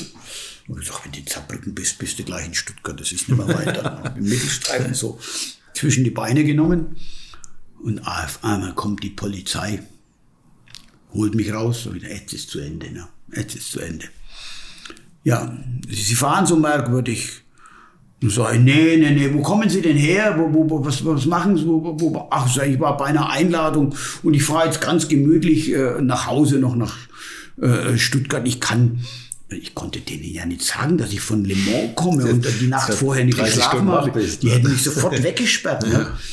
Und ja, aber das, und dann bist an der Pforte und da kommt dieses Porsche Wir-Gefühl. Du bist an der Pforte nachts um, um drei Uhr, ich weiß nicht wann das war, Bibig, wo kommen Sie denn her? ja, ich komme aus Le Mans und muss die Filme da jetzt noch wegbringen und ha, hätten wir wenigstens, hätten wir wenigstens gewonnen. Ja, wir haben gewonnen. Haben wir gewonnen. Ja. Und da merkst du dieses Wir-Gefühl, das, das, dieses Pförtners, das ist das, was es ausgemacht hat und was es ausmacht. Ja. Es war damals nicht so, dass man das im Fernsehen irgendwo gesehen hat. Das war auch nicht selbstverständlich, sondern ja, man hat es dann am nächsten Tag in der genau. Zeitung gelesen, genau. ja. Und das war ja das, wovon Porsche über viele, viele Jahre gelebt hat. Die haben ja anfänglich über äh, wenig Werbung gemacht. Die haben, die waren jeden Montag in der Zeitung gestanden, dass sie irgendwo auf der Welt gewonnen haben. Das war's. Win und Sundays, ja, ja, so war das. Der, ne? der Spruch, den sie da Ja, und, und das war natürlich genial. Ne? Gab es eine Rennserie, die du mal kritisch gesehen hast, wo du gesagt hast, warum müssen wir uns jetzt da engagieren? Also Paris-Dakar zum Beispiel, das ist ja irgendwie so ein Ding, was eigentlich so gar nicht zu dem 959 zunächst gepasst ja, hätte. Aber, aber der 959, der war ja so positioniert als das Auto, mit dem Porsche zeigt, mit einer Technologie, die bis weit über das Jahr 2000 hinaus gereicht hat, hm. wollte man ja zeigen und beweisen, was Porsche technisch alles kann und drauf hat. Und dann ist ja diese Gruppe B aber leider plötzlich dann äh, äh, weggebrochen. Und man hatte für dieses Auto auch keine große äh, motorsportliche Verwendung mehr. Aber Paris-Dakar, das war schon etwas, wo man, ich meine, heute ist es ja was äh, ganz andere Veranstaltung geworden. Ich habe das nicht zu kritisieren, aber, aber äh, dem Roland Kussmaul damals in einen Mercedes G-Modell einen 928 Motor reinzubauen und ihn in der Wertung fahren zu lassen, da sind nicht viele draufgekommen, aber die aus Zuffenhausen, das ja. war schon beeindruckend. Gell? Und der, der Roland, der hat da in der Wüste Dinge aufgebaut, das ist so eine Art Hebebühnen waren das, ne? Da haben die, die anderen haben geguckt, wie der Porsche da gekommen ist. Die Kusmaul, der war schneller Service und hat an den Autos geschraubt und war irgendwie dann in der Gesamtwertung irgendwie, ich weiß nicht, siebter oder achter oder was, muss ich jetzt lügen, mhm. weiß ich nicht mehr genau. Äh, aber das ist schon bemerkenswert gewesen, was die da abgeliefert haben auf, auf Anhieb. Absolut, ne? Jacques X kann da auch viel erzählen. Ja. Und mit dem bin ich auch, das ist ein ganz feiner Mensch, Jacques X, ja. Das stimmt. Und der Wolf Henrik Unger natürlich, der ja auch da in diesem. Ja, der war mit Kusmal unterwegs. Ja, genau. Der hat da anfangs am, am Indie-Projekt auch noch mitgearbeitet. Ja, genau, genau. Das war nicht das, erfolgreich. Das Indie-Projekt können wir auch noch reden, aber das war, das war leider nicht so erfolgreich. Ne? Ja. Du hast ein Buch drüber geschrieben. Ja. ist der Klaus Reicher zu mir gekommen und hat gesagt, Herr Pippig, wir machen über alle großen Projekte, machen wir ein Buch, machen wir eigentlich ein Bücher. Hätten Sie Lust und Laune, ähm, für dieses Indianapolis-Projekt ein Buch zu machen. Ja, ja, wir hätten einen Verlag, der Süddeutsche Verlag in, in, in München. Naja, dann haben wir da angefangen, aber das Projekt war leider nicht ganz so, so erfolgreich. Das Fahrzeug war der 2708. Wir haben da Pressereisen hingemacht am Anfang. Ähm, das war alles, ist alles zu schnell und hoppla hopp gegangen und, und ähm, wir hatten dann ja als Nachfolger von dem Professor Bott den, den Dr. Beetz und äh, der hat ja dann auch dann relativ schnell äh, war man auch in der Formel 1 da danach mit, mit Footwork Arrows, das war auch nicht erfolgreich. Mhm. Äh, ja, da gibt es eine ganze Reihe von Gründen äh, dafür. Aber das gehört auch zum Sport dazu. Und aber Porsche ist immer, immer wieder gekommen und äh, haben das gezeigt. Also bei Footwork Arrows äh, war es einfach so, da hat man äh, Zusagen gemacht über Einsatzzeit, wann das Auto das erste Mal fährt oder der Motor im Auto ist. Da war, hat man Zusagen gemacht über die PS-Zahl und, und, und, und, und. Und äh, die Kollegen äh, in Weissach, die haben damals äh, sind einfach ganz anders vorgegangen, als man das sonst so macht. Ne? Man, hat, man hat gesagt, also wir testen das Auto jetzt erst einmal und machen, dass wir Kilometer bekommen, einen relativ schweren Motor und den wir dann Step by Step abmagern und dass er immer leichter wird und dass wir dann irgendwie auf das Gewicht und auf die Leistung kommen. Aber das muss man halt wissen in der Formel 1. Diese Zeit bekommst du nicht von dem Moment an, wo du dich hm. zeigst, gilt es. Da musst du liefern, da kannst du der Öffentlichkeit äh, x-mal sagen, das ist jetzt Test und, und so weiter. Und der Ferrari hat sich gerade umgekehrt gemacht. Die machen ganz, ganz leicht, die haben die da, zu der damaligen Zeit ganz, ganz leichte Motoren gemacht auf dem Prüfstand, die sind denen ständig um die Ohren geflogen, okay. hat aber keiner mitgekriegt. Ne? Ja, ja, und, ja, und der Porsche war unter Zeitdruck und musste das so machen. Okay. Und dann war natürlich da bei Footwork Arrows war es dann so, die Engländer haben gesagt, ihr bekommt nur für euren Motor so und so viel Motorölinhalt. Ich weiß das wie gestern, wenn wir da in Mexiko waren. Und, und die, die, die Weißacher haben gesagt, wir brauchen mehr Motorölinhalt. Ne? Und dann gibt's ja in Mexiko diese Paralta-Kurve. Und da hatten wir, bevor das Rennen angefangen hatte, ne, bevor wir überhaupt gefahren sind, hatten wir drei Motorschäden gehabt. Und da hat der Max Welti das einzig Richtige gemacht. Der war damals Rennleiter. Ja. Und hat gesagt, Schluss aus, wir machen, dürfen den Namen Porsche nicht beschädigen ganz prima von dem Max und der hat sich ins nächste Flugzeug gesetzt und war am nächsten Tag, am Montag in der Früh in, in, in Zuffenhausen und hat in der Vorstandssitzung äh, äh, berichtet und hat gesagt, wir können so nicht mehr weitermachen. Okay. Ja, ja, ja, ja. Und dann hatte Porsche gar nichts mehr plötzlich. Und dann haben wir ganz unten wieder angefangen. Was haben wir gesagt, was machen wir denn jetzt? Ja, ja machen wir GT-Sport. Fangen wir wieder ganz unten an. Und dann ging das mit GT los. Über welches Jahr reden wir? Anfang der 90er, ja. Da war aber auch schon nicht nur kein Sport, sondern auch kein Geld mehr in den Kassen. Ne? Naja, das war das, ja genau das. Genau, das war das Problem, ja. Das war ja das. Und dann sind wir dann da, äh, dann habe ich dann da den Walter da angebracht. Und dann sind wir in Sebring wieder gefahren und, und mit dem Turbo S Le Mans GT. Und dann ist man in Amerika gefahren, diese, diese IMSA Supercar Serie. Aber ich hatte ja das Glück, äh, äh dass ich bei Porsche nicht nur äh, Rennsport machen durfte. Und das war ja auch über viele Jahre meine, meine, meine Haupttätigkeit dann noch, wo es dann ein bisschen Rennsport ein bisschen weniger war. Wir haben dann irgendwann mit GT auch den Supercup etabliert. Mhm. Das ist eine eigene Geschichte und eine eigene Erzählung. Äh, aber ich habe mir dann da ein bisschen bewährt dort und dann sind die plötzlich gekommen und haben gesagt, Herr Peppi, machen Sie doch bitte auch noch, leiten Sie die Produktpresse noch. Ja, es gemacht, ja. Gut, aber es gab natürlich äh, nicht sehr viel Personal mehr. Das muss man halt alles selber machen. Ne?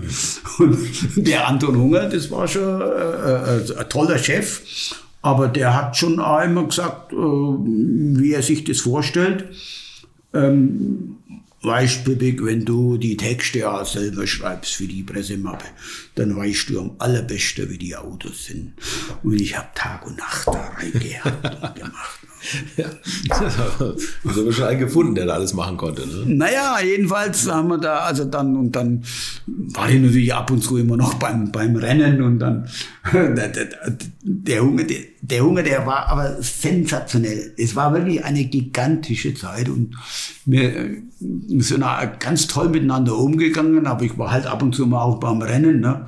Und war halt mal irgendwie weg und dann sagt, irgendwann bin ich mal gekommen, zurückgekommen und sagt, Pepe, ich sag dir mal, was du mit deinen Rackers, mit deinen Rackers, also immer wenn ich dich brauche, bist du nicht da.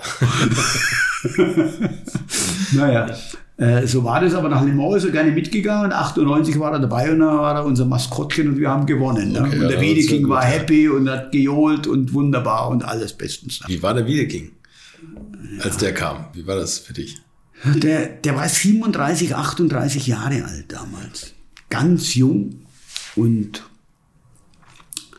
war ein Produktionsspezialist, den wir von damals schon kannten. Der war äh, Assistent beim Produktionsvorstand Professor Dr. Rudi Noppen. Und der hat von dem Noppen damals einen Auftrag erhalten, eine neue Lackiererei zu bauen, umweltfreundlich nach den damaligen Erkenntnissen, das modernste, was es gibt nach der damaligen Zeit. Und dem Wiedeking ist es gelungen, diese Lackiererei innerhalb des Budgets hat das Budget unterschritten, aber nicht überschritten, in der vorgegebenen Zeit fertigzustellen. Da ist man das erste Mal auf Herrn Dr. Wendelin Wiedeking aufmerksam geworden. Und der Wiedeking hat dann irgendwann einmal das Unternehmen für kurze Zeit verlassen und war bei der Firma Glyco in Frankfurt. Mhm. Und ist dort dann, glaube ich, Vorstand geworden. Und dann ist der Noppen hat dann Porsche verlassen und äh, dann hat man sich an den Wiedeking erinnert und ruckzuck war der Wiedeking dann Produktionsvorstand. Zack, zack, zack, zack, ging das alles bei dem. Und dann war der Vorstand Bohn von einem Tag auf dem anderen nicht mehr da. Da hatte man keinen Vorstandsvorsitzenden. Der Anton Hunger war geholt worden vom Herrn Bohn noch und der ist dann plötzlich nach vorne gerufen worden. Da war Aufsichtsratssitzung und dann musste Piech sinngemäß zu ihm gesagt haben, geh Herr Hunger, schreibst da bitte was auf, dass uns der Herr Bohn verlassen hat und, und, und machen sie das dann und und äh, der Herr Dr. Wiedeking ist jetzt mal kommissarisch erst einmal der Vorstandssprecher. Na der Hunger sinngemäß gleich gesagt, also ich bin ja ganz neu in meinem Job. Äh, wenn Sie mich nicht haben möchten als PR-Direktor, Sie können gerne einfach jetzt noch sagen. Ich weiß ja, wie die Spielregeln sind. Also wenn Sie mich nicht, äh, dann gehe ich, komme ich vielleicht in meinem alten Job wieder unter. Wahrscheinlich ist es sogar sehr sicher, dass ich da wieder einen Job kriege. Ne? Ja, der Wiedeking angefangen, da waren wir da so, waren die sich da so gegenüber gesessen. Und äh, der Wiedeking, der hat sich ausgezeichnet, der war so ein richtig jovialer Typ. Du hast den Eindruck gehabt, das ist so dein Kumpel aus dem Gymnasium, mhm. mit dem du im Gymnasium warst und äh, äh, der hat das untergebene Du noch besser beherrscht als jeder andere. und es war immer alles ganz nett und freundlich und, und lustig und äh, dahinter haben sich aber relativ klare und harte Ansagen verborgen. Und der hat dann äh, gesagt zu dem Hunger, also Hunger, ich sag dir was von eurem Geschäft verstehe ich nichts. Ich mache, was ihr mir sagt und was ihr mir empfehlt. Ja. Aber wenn das nicht funktioniert, Kündigungszeit zwei Stunden. also war eine klare Ansage.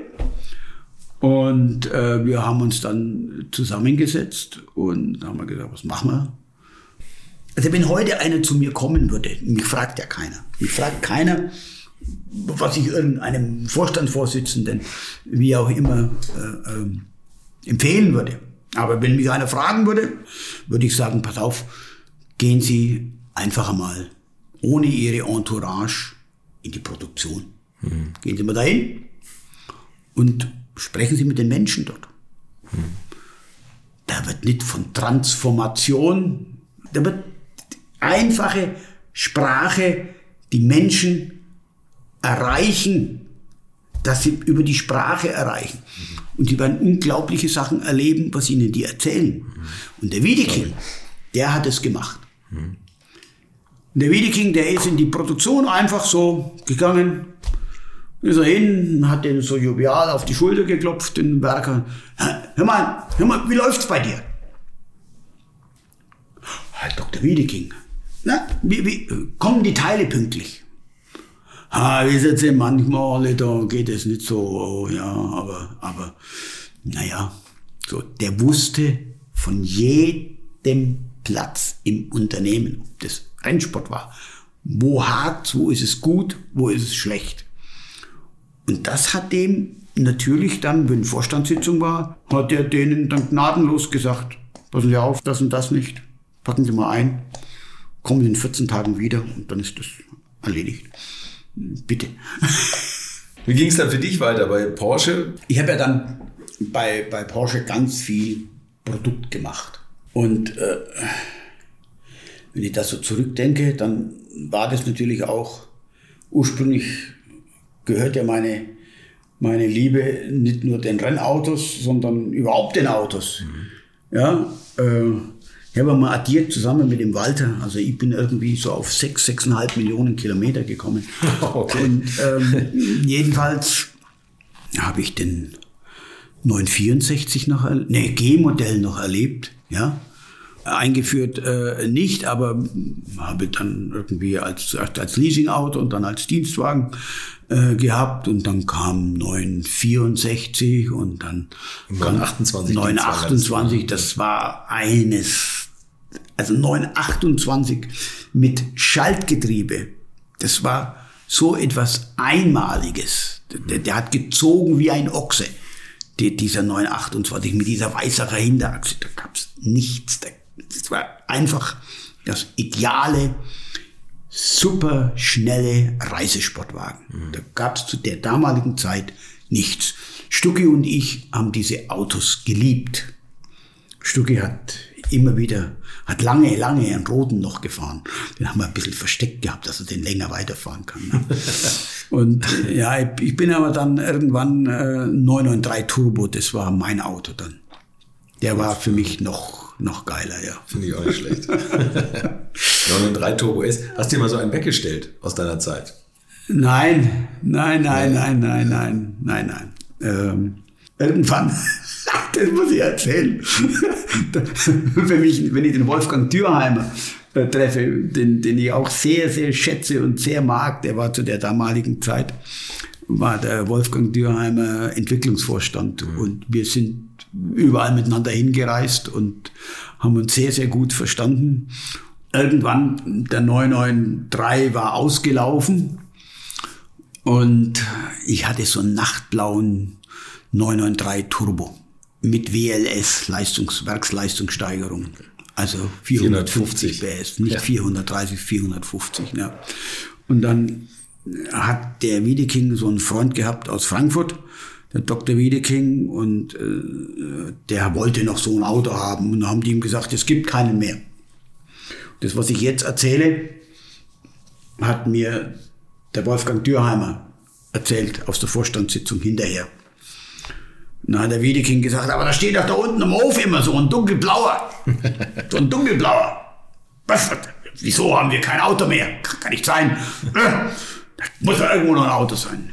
Was ist mit dem dunkelblauen da? Gib mir mal die Liste. oh. So, jedenfalls. der Dürheimer hat nicht, Wolfgang hat nichts gesagt wusste, das ist das Auto von Pippich. Dein Auto war das, Jürgen, wusste ich. Ich habe nichts gesagt. Gut. Also, am nächsten Tag. Pippig, komm mal vor. Gut, also, Chef. Schau mal, morgen, nicht übermorgen, morgen gibst du dein Auto ab. Bist du des Teufels? Du fährst immer noch so ein Auto. Glaube ich das mit dir? War der 906 schon draußen? Ja, ja, sicher. oh, oh. naja, aber gut, vom 906 gab es natürlich noch kein Turbo. Ne? Der hatte genau. damals 300 PS. Ja. Ne? Wir waren ja alle irgendwie, naja. Gut, ich habe dann am nächsten Tag, äh, wollte ich dann das Auto abgeben, aber da ist es dann zum einzigen Unfall gekommen, den ich bisher hatte. Und zwar ist vor mir bei leichter Nässe ein Auto, war alles frei, plötzlich ausgeschert. Hm. Und ich bin mit, war auf der linken Spur und bin mit ein bisschen Überschussgeschwindigkeit angekommen. Und bei der Nässe und wollte dann an dem rechts vorbei. Ging auch alles. Aber der Elfer reagiert, wenn er einen halben Millimeter zu wenig Profil hat, sehr, sehr eigentümlich, sage ich jetzt mal. Jedenfalls fahre ich an der Grasnarbe da so 100, so 50, 100 Meter vielleicht so entlang und habe das eigentlich alles im Griff gehabt und wäre alles sich gut ausgegangen. Und dann steht da aber plötzlich so ein riesengroßes Verkehrsschild rechts. Ich möchte euch noch meinen Partner dieser Folge vorstellen und das ist die Firma Kali. Und die machen etwas, wovon ich lange geträumt habe, nämlich immer, wenn ich mal wieder große Rechnungen für kleine Arbeiten am Auto präsentiert bekommen habe. Ich erinnere mich da an meinen Wunsch, bei einem früheren Fahrzeug einige Programmierungen wie Blinkerbestätigung beim Abschließen und so weiter ändern zu lassen. Ich bin fast hinübergekippt bei den Preisvorstellungen des Händlers. Fehlercodes sind auch so eine Sache, wo man vielleicht gerne mal selbst draufschauen würde und nicht zuletzt werden über immer mehr Sensoren am Auto immer mehr Daten erfasst und dafür gefühlt immer weniger Infos an den Fahrer weitergegeben. Auch unfair. Oder habt ihr noch ein Ölthermometer oder das Manometer für Öldruck im Armaturenbrett? Ich nicht. Kali ist da der Problemlöser eurer Wahl. Damit habt ihr die komplette Transparenz über den Zustand eures Autos und holt euch die volle Kontrolle über euer teuer bezahltes Fahrzeug endlich wieder zurück. Als täglicher Begleiter liefert Kali euch die Fehlerdiagnose in Herstellerqualität, Auslesen und Löschen von Fehlercodes, Auslesen und Aufzeichnen von Motor-Live-Daten, sogar mit Referenzwerten zum besseren Verständnis, Freischalten von versteckten Funktionen, bei denen man auch manchmal staunt, was das eigene Auto eigentlich alles kann. Ihr benötigt nur einen Wagen mit OBD2-Stecker und die Funktionen von Kali variieren je nach Hersteller. Aber wenn man mal in die Liste schaut, dann findet ihr alle üblichen Verdächtigen wie natürlich BMW, Mercedes, Porsche, Toyota, Volvo, Land Rover, Opel, Peugeot, Skoda, VW, Mini und viele, viele Marken mehr. Alles lässt sich bequem über eine iPhone- oder Android-App steuern. Es gibt eine kostenlose Version, mit der ihr Basisfunktionen nutzen könnt und eine Lizenz speziell für eure Automarke oder bei Interesse auch für alle Automarken. Und wenn ihr jetzt 15% sparen wollt, dann nutzt den Gutscheincode Alte Schule in einem Wort geschrieben. Einfach Alte Schule bei der Bestellung im Gutscheinfeld eingeben oder klickt auf den Link in den Shownotes, damit der Code automatisch angewendet wird. Alle Infos zu den Marken, zu Funktionen und Preisen findet ihr im Netz unter www.mykali.de. Kali wird mit C geschrieben. Und wie gesagt, den Link zum Rabatt auch nochmal bei mir in den Shownotes. Okay. Und das hat rechts eingeschlagen und das Verkehrsschild ist runtergefallen und ist um so viel neben meinem Kopf, hat es das Dach durchtrennt. Also der Dr. Wiedeking musste dann ein paar Wochen länger warten, weil das Auto hat ein neues Dach bekommen, aber sein Freund hat das Auto noch gekriegt. Man den retten? Das, Bitte? Man den noch retten, den Wagen? Ja, der, der hat nur ein neues Dach gekriegt, das also, Auto. Okay. Ansonsten, ja, okay. und, und Seitenteil ein bisschen eingedrückt von dem, von dem Ding, aber der hat sein Auto gekriegt, ja. Okay. Mhm. Ja, solche Sachen haben wir da schon erlebt, ja. Wie ist das eigentlich, wenn Journalisten so Autos Probe fahren? Oder auch, die machen ja auch manchmal mit die Rennwagen, dass sie die testen. Ist da viel passiert? Immer wieder, aber wir haben immer den Journalisten gegenüber sehr, sehr großes Vertrauen entgegengebracht und, und haben immer gesagt, bitte fahren Sie die Autos mit Respekt vor ihrer Leistung, was die Autos können. Es ist immer wieder mal was passiert. Und äh, ja, bei der Carrera GT Präsentation äh, ich war immer so einer, da war ja in meiner Funktion als äh, Leiter der Produktpresse. Mhm. Und wir durften dieses Auto einführen. Wolfgang Dürheimer war Entwicklungsvorstand und äh, wir haben das in Großdöllen gemacht, weil wir gesagt haben, wir möchten, dass jeder der teilnehmenden Journalisten einmal mit diesem Auto in den Genuss kommt, 300 km/h zu fahren. Und wo geht man da hin? Da kann man nicht auf die Autobahn gehen mit so einem Auto. Ja, äh, Rennstrecke aber auch nicht, weil da gibt's diese Gerade nicht. Also Großdölln, da gab es, das war ja ein früherer DDR-Militärflughafen, ich glaube, da gibt's zwei oder drei ewig lange Geraden. Und wir haben uns da eine davon ausgesucht, da konnte man runterfahren und zurück. Und ich war einer und habe immer gesagt, also für mich sind die Fotografen genauso wichtig äh, wie die Schreiber, weil Bild macht 50 Prozent und Text macht 50 Prozent. Mhm. Relativ einfach. Ne? Also ich wollte halt, dass die alle gleich behandelt werden. Und dann war als Schluss, zum Schluss war ein Redakteur der Bunten, äh, ein, ein Fotograf der Bunten da mit dabei und, und musste sich immer einer daneben setzen. Der Walter hat sofort gesagt, oh, Minute nein.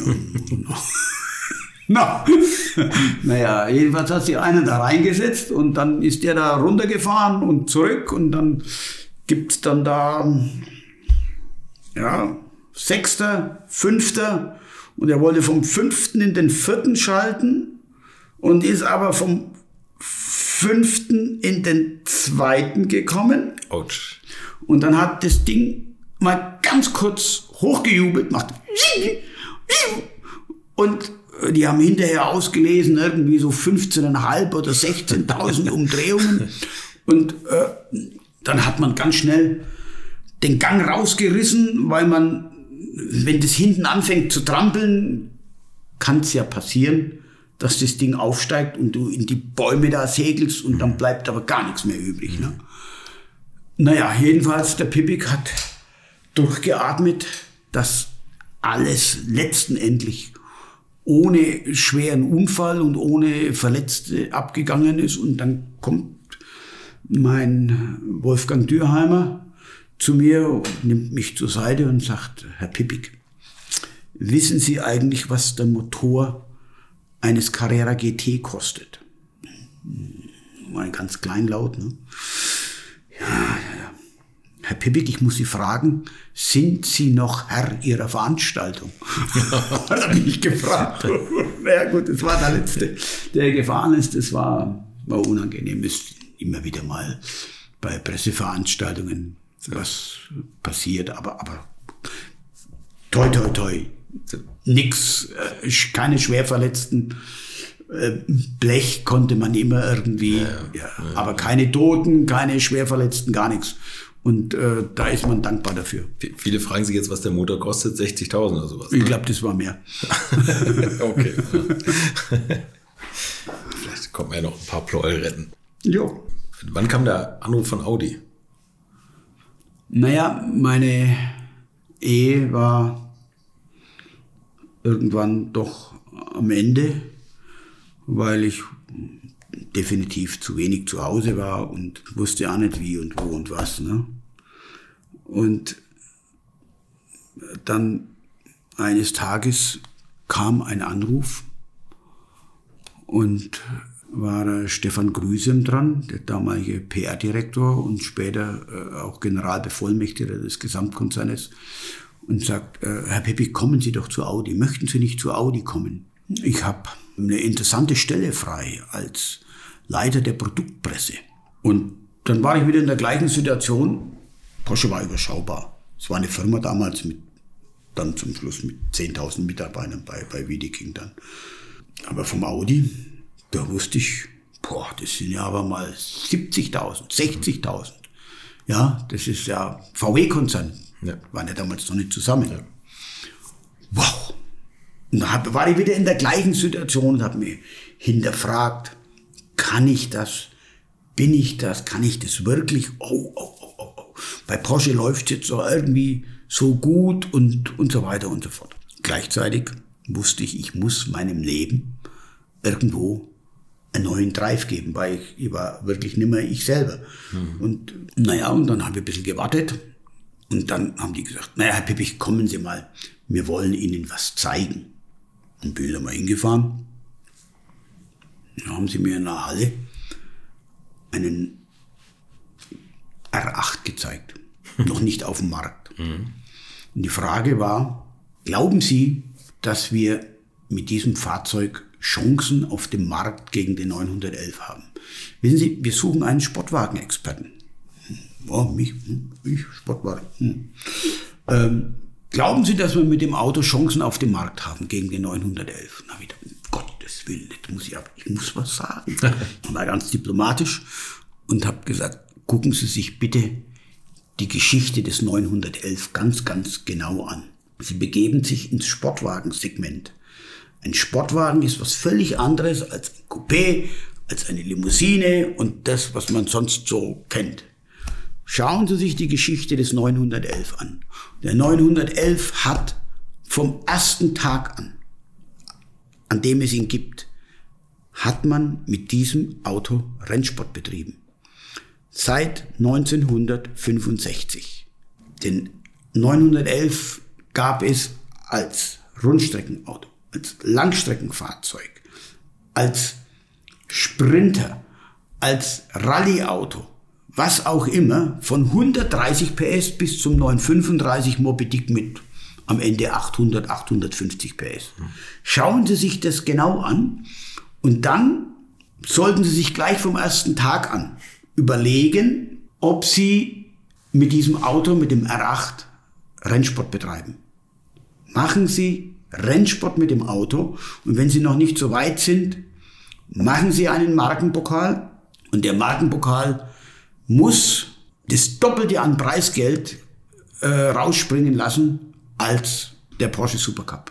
Dann positionieren Sie dieses Auto, und das wollte ich sagen, positionieren Sie dieses Auto bitte als echten, reinrassigen, wirklichen Sportwagen vom ersten Tag an. Das Auto, weiß ich wie gestern, wie ich das gesagt habe, darf kein Boulevardrenner werden für die Kö, für die Maximilianstraße und das sonstige Boulevards in der Welt. Naja, gut, die haben sich das angehört, ja. Und äh, dann hat man natürlich was ganz anderes mit dem Auto gemacht. Man hatte auch nicht die Teile. Man hat irgendwann später erst mit Rennsport angefangen. Und äh, das ist ein tolles Auto. Überhaupt gar keine, gar keine Frage. Und der gewinnt, äh, ich glaube, fünf oder sechs Mal an der jetzt das 24-Stunden-Rennen äh, am Nürburgring gewonnen. Das ist, das ist alles tipptopp, alles richtig gut, ja. Aber es, es geht um die Positionierung vom ersten Tag an. Und das ist leider nicht erfolgt. Also wenn du mit dem Auto fährst auf der Autobahn am Anfang, äh, gab es ganz viele Menschen, die, weil man das Auto ja selten gesehen hat, auch mhm. Daumen hoch. Also das passiert. Was die selber gewusst haben, glaube ich, und was sie hätten machen müssen, man fängt immer ganz oben an, und die haben am Anfang diesen RS4 äh, äh, Achtzylinder da rein. Mhm. Und ja. äh, das ist ja ein richtig äh, das ist ja ein geiles Auto. Also wenn der Zehnzylinder dich von hinten da anschreit, das ist aber schon mal ordentlich, gell? Mhm. Und das geht auch. Das geht auch wie die Seuche, ne? Ist richtig gut, das Auto. Aber das ist alles nachher gekommen. Ja, stimmt.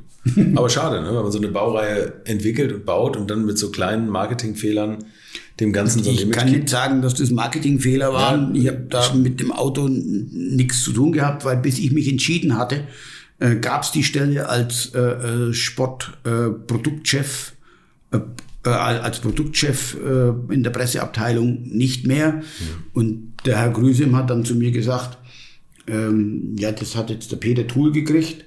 Und, äh, aber ich habe was für Sie und ich will Sie, ich habe Motorsport für Sie. Hm, Motorsport kann ich auch, ja. Gut. So. Ich habe da noch einmal viel gelernt, ne? Bei Audi. Glaube ich. Bei Audi warst du in der, dann in der Sportkommunikation wieder. Da ne? habe ich die Sportkommunikation geleitet. Ich habe angefangen am 1.4.2005. Der Stefan Grüsem hat mich losgeschickt mit folgendem Auftrag. Herr Pibik, machen Sie Audi im Motorsport sympathisch und Sie haben einen einzigen Chef, der bin ich. Das hat mir gut gefallen. Das war in Ordnung.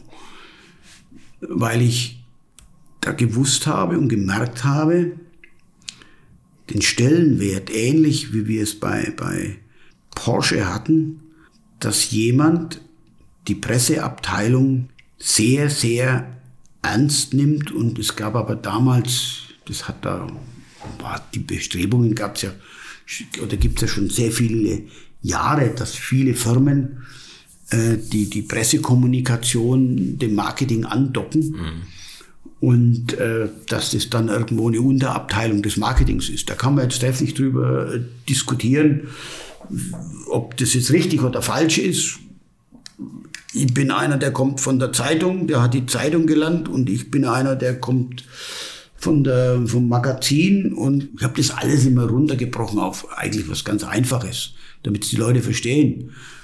Das eine steht für bezahlte Kommunikation, Marketing und das andere steht für unbezahlte Kommunikation. Das ist Presse und da musst du schauen, dass du mit einem Zweispalter, mit einem Dreispalter, mit dem Aufmacher, wie auch immer, ins Blatt kommst. Mhm. Das ist auch ein schwieriges Geschäft. Vor allen Dingen, wenn du nicht unbedingt immer irgendwie, jetzt gerade wie wir damals bei Porsche, was Tolles Neues hattest, ne? Oder in der Krise bist, mhm. wie wir bei Porsche waren.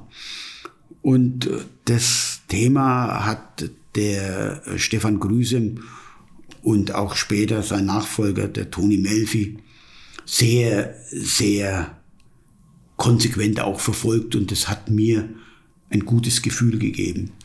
Und ähnlich wie, wie der Wiedeking auf den, den Anton Hunger in, in den wichtigen Dingen gefragt hat und gemeinsame Entscheidungen getroffen wurden, war das auch zwischen äh, Grüsem und Winterkorn. So, und das waren für, für, für Presseleute und für Presseabteilung waren das wirklich goldene Zeiten, muss man echt sagen. War echt, echt gut, ja. Mhm. Man, die waren alle nicht einfach, die zwei, ja. Die haben gebollert und gedingst und, und äh, waren mal äh, sauer und jähzornig. Es war ja nicht jeden Tag immer alles Gold, was glänzt, aber wir haben immer, immer, immer um die Sache gerauft und gefeilscht und gekämpft und ja, äh, wie ich da hingekommen bin, war, hatten die ein, gegenüber Porsche ein sensationelles Motorsportprogramm. Mhm. Die waren werkseitig in der DTM und werkseitig heißt und hieß, dass der Wintercon damals regelmäßig am Wochenende bei der DTM war. Ist da hingekommen. Äh, dann sind die noch in Amerika gefahren, in der, in der America Le Mans. In der American Le Mans Serie sind sie gefahren und haben dort auch alles reihenweise äh, gewonnen. Dann LMP1, die Langstreckenweltmeisterschaft und als Höhepunkt des Jahres immer Le Mans. Und für mich war das alles eine, eine wirklich tolle neue Herausforderung noch einmal. Da habe ich gesagt, Menschenskind, ey, die machen das gut, die, die wollen, die machen das richtig bei Audi, die machen das toll. Ich war plötzlich der Kommunikationsyogi für, für die Presse- und Öffentlichkeitsarbeit dort, aber ich war gleichzeitig verantwortlich für den Zeltbau, diese Dinger, die wir da hingestellt haben. Elmore, diese Riesendinger. Diese Riesendinger. Ich war gleichzeitig zuständig fürs Catering. Und dann habe ich gedacht, na gut, jetzt hast du das Produkt nicht mehr, hm, vielleicht nicht so, aber ey, das ist ja, das ist auch mal richtig gut. Und ich sage dir, Carsten, ich habe angefangen als Journalist. Ich war kein Buchhalter, ich war kein BWLer, ich war kein Caterer, ich war kein Zeltbauer, ich war, das war ich alles nicht. Mhm. Und ich musste mich da reinfuchsen.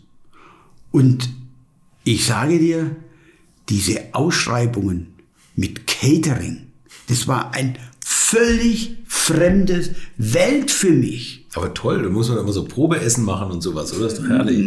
Am Ende ging das nur um den Preis, um den Preis. Und, ja. Aber ich habe äh, und, und, da habe ich mir gedacht, ja, sag mal, Pippi, eigentlich ist es, du bist angekommen im Land, wo Milch und Honig fließt. Das ist ja so. Also die Budgets waren ja im Vergleich zu Porsche. Äh, bei, bei Porsche. Also ich, ich, muss sagen, ich war in Le Mans, glaube ich, einmal 2002 müsste es gewesen sein. Ja, da hast du mehr erlebt. Da, ja. Da, ja, nee, nee, nee 2002 nee, war ich noch nicht. Nee, nee, genau, da warst du noch nicht da. Oder 2012 aber, warst du wahrscheinlich, oder was? Nee, nee, 2002, mhm. aber da, war, da hat Audi auf jeden Fall auch gewonnen und, äh, mhm. und das war so, als, als hätte Audi Le Mans gekauft. Mhm. Es war, jede mhm. Bandenwerbung war Audi, diese Zeltstadt, wo man gewohnt hat. Also die also Bandenwerbung habe ich nie gemacht. Äh, da gab es schon noch eine tolle Marketingabteilung. Ja, klar, also, natürlich. Aber, aber, aber das, aber das Pressezelt war bei mir. Presse- und Gästezelt. Äh, das Gästezelt dieses große Gästezelt hat das Marketing gemacht. Ja. Aber das wichtige Zelt, wo du sein musstest, war natürlich das Pressezelt, weil da die Fahrer alle waren. Ne? Ja. So.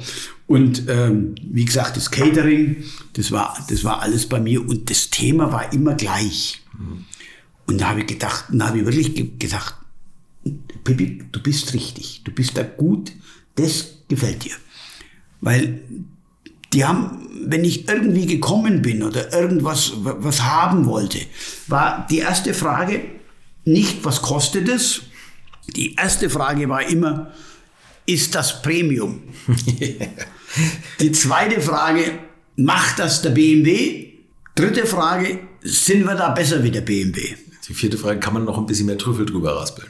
Also BMW war das der Maßstab. Naja, also, ich meine, mein, nein, nein, das Thema war ja, man war auf dem Weg, man war noch nicht wirklich 100 Prozent Premium-Marke, ja, sondern ja. man hat gesagt, dahin. Mhm.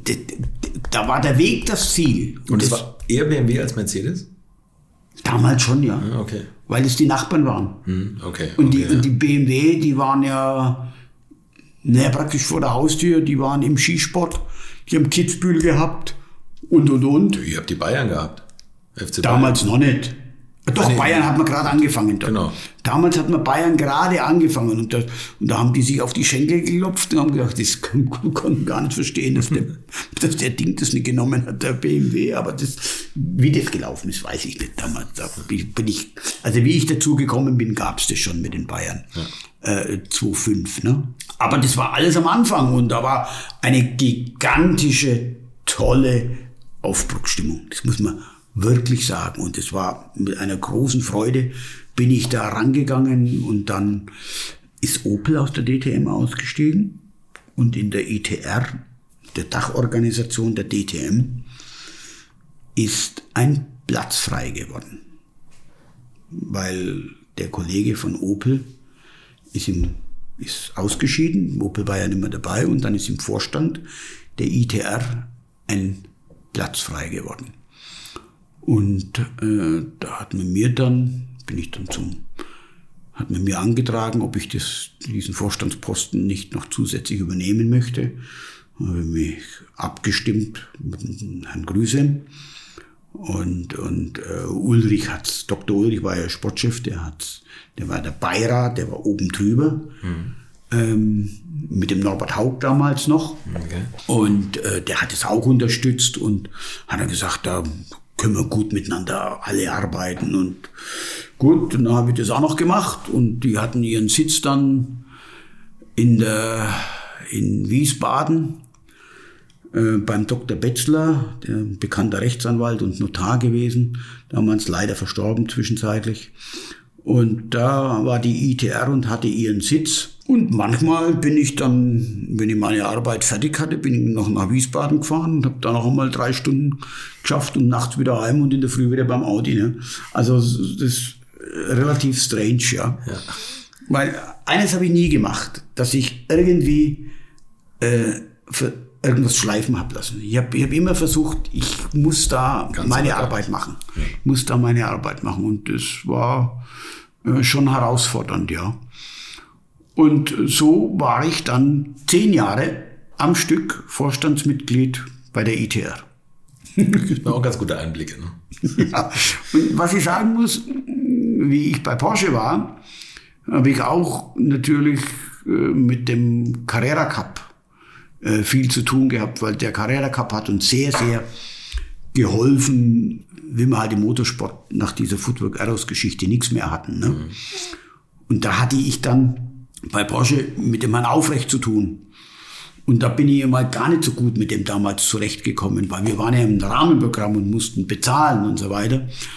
Aber ich muss sagen, ich habe dann, wie ich da mit dem Herrn Aufrecht da dann zusammengearbeitet habe im Vorstand bei der ITR, muss ich sagen, da habe ich erst einmal gemerkt und kennengelernt, was der Herr Aufrecht für eine herausragende Persönlichkeit war.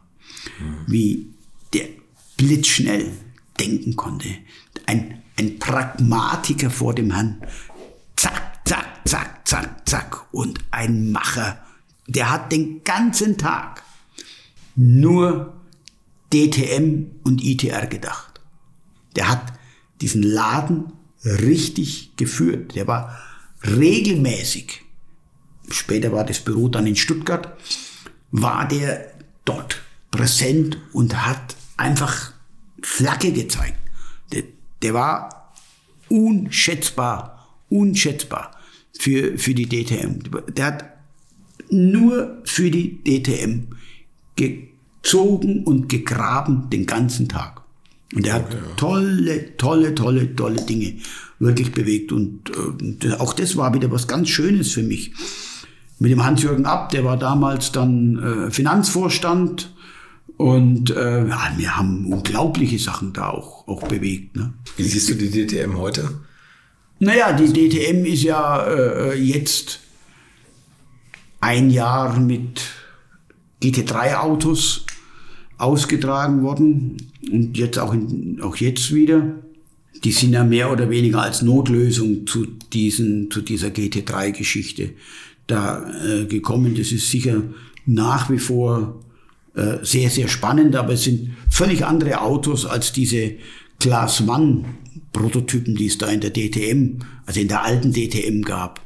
Und das waren ja auch wieder echte Rennprototypen, wo, wie beim Sportwagen, alles dem schnellen Fahren, äh, äh, reinrassige Renntechnik, mhm. alles dem schnellen Fahren untergeordnet. Äh, da war kein, das Einzige, was von der Serie war, war das Dach und hinten die Abschlussleuchten. Alles andere frei, Und da musste ein Rennfahrer mit der DTM, der ist da richtig herausgefordert worden. Und für die Ingenieure, also ohne dass ich denen jetzt zu nahe treten will, aber äh, GT3 seriennah. Und für echte Renningenieure ist natürlich so ein, so ein, so ein Class One Auto oder so ein Le Mans Auto deutlich herausfordernder von der, von der technischen Aufgabe mhm. als ein, so ein, so ein äh, GT3-Auto. Ja. Die Rennen sind spannend, äh, die Rennen äh, haben nicht diese Aerodynamikprobleme, äh, wie es da bei der DTM gab und so in der Formel 1 mit, mit Dirty Air. Und, genau, ja. Äh, das gibt es da jetzt alles nicht. Ich muss sagen, der Gerhard Berger macht da, hat da ganz viel geleistet, wie er da jetzt Red Bull da mit reingebracht hat und die ihn da unterstützen. Und wie er Marken da mit reinbringt, äh, das ist alles, ich schaue mir das gerne an. Und es gibt ganz spannende und tolle ja, wie soll ich sagen, Fahrerkonstellationen, die es jetzt da auch in der neuen Saison äh, geben wird. Und das muss man sich angucken. Und das ist sehr, sehr spannend, was da passiert, ja. Würdest du dir nochmal so eine DTM wünschen, wie wir es in den 90ern erlebt haben? 190er gegen M3, gegen Ford? Ja, das war ja eigentlich Gruppe A, ne? Mhm. Und ich 99, 2000, also ist ja denn die sogenannte ich glaube 2002 war das, wie die, die neue DTM dann gekommen ist mit diesen Glasfahrerautos. Ja. Was ja, wenn man es also einfach gesagt Silhouetten. Also wie der, wie der Roland Asch da, da, da äh, gefahren ist und der Uwe Alzen und, und die, die wilden Kerle da. Und Autos, die, die Körbkontakt ja, vertragen ja, ja. und so. Das ist natürlich ein sehr hemdsärmeliger Motorsport, ne? aber ja, ja, ja, das Ich glaube, die Serienautos sind nicht mehr dafür geeignet, oder? Also, dass man, dass man einfach. Doch, die, die GT3 gehen da genauso damit. Das, das war schon gut, das war schon gut. Ne? Hm. Aber die hatten natürlich auch damals das Problem, wie sie ein Audi mit einem Allradantrieb da unterbringen. Ja, ne? Ja, ja. Und das ist ja immer das Problem mit, mit diesen Gewichten und hin und her und Antrieb, Mittelmotor, Heckmotor, Frontmotor, das ist nicht so einfach. Wie lange warst du bei Audi? Ja, 16 Jahre. 16 Jahre, also bis 2020. 20 Jahre. 20. Ja. Und, und habe dann, irgendwann einmal kriegt man ja dann vom deutschen, von der deutschen Rentenversicherung so einen Ausdruck. Und da ist dann genau aufgelistet, wie viel du geschafft hast und wann du geschafft und hast. Und irgendwann war die Zahl so groß, dass du gesagt hast, jetzt gehe ich. Ja. Nee, nee, nee, nee, nee. Ich habe einfach die Altersgrenze erreicht gehabt. Ja, okay. Und dann waren es 47,5 Jahre. Und was jetzt gar keinen zu interessieren braucht, aber mich hat es interessiert. Es hat kein Monat gefehlt. War immer angestellt. immer angestellt, ja, 47,5 Jahre. Und ja, ich meine, und das in der Automobilindustrie da, bei Porsche 21 Jahre, ne? Und äh, äh, vorher Tageszeitung und äh, dann Audi. Also große Hersteller, wo, wo, ja, ist bei einigen anderen die Verweildauer kürzer gewesen, ja. Das stimmt. Das nicht alles falsch gemacht zu haben. Naja. Was war, gab es eine schönste Zeit in deinem Berufsleben? Ja, die, die schönste Zeit ähm, waren ganz sicher die Jahre mit dem Stück, wenn man am Anfang nach, nach äh, Le Mans gegangen ist. Den habe ich ja auch mehr oder weniger von, von der war ja bei BMW nicht mehr so viel äh, ist der Rennsport-Trophäe gefahren zum Schluss. Und den habe ich ja als Nachfolger von dem Stefan Belloff dazu Porsche mehr oder weniger mit transferiert, weil ich ihm gesagt habe, Stucki, ruft den Peter Falk an und ruft den Professor Bott an. Die suchen einen Nachfolger für den Stefan Belloff, der ja von der Saison 84 und 85 damals ist der Belloff, weil er einen Formel-1-Vertrag bekommen hat, ist der in das Marlboro Championship Team aufgenommen worden und äh, ist die Langstrecke für Walter Brun nur noch nebenher gefahren und war dann aber in der Formel, schon in der Formel 1 und ist Tyrell gefahren. Hatte, glaube ich, schon einen Vorvertrag mit Ferrari und die waren Marlboro.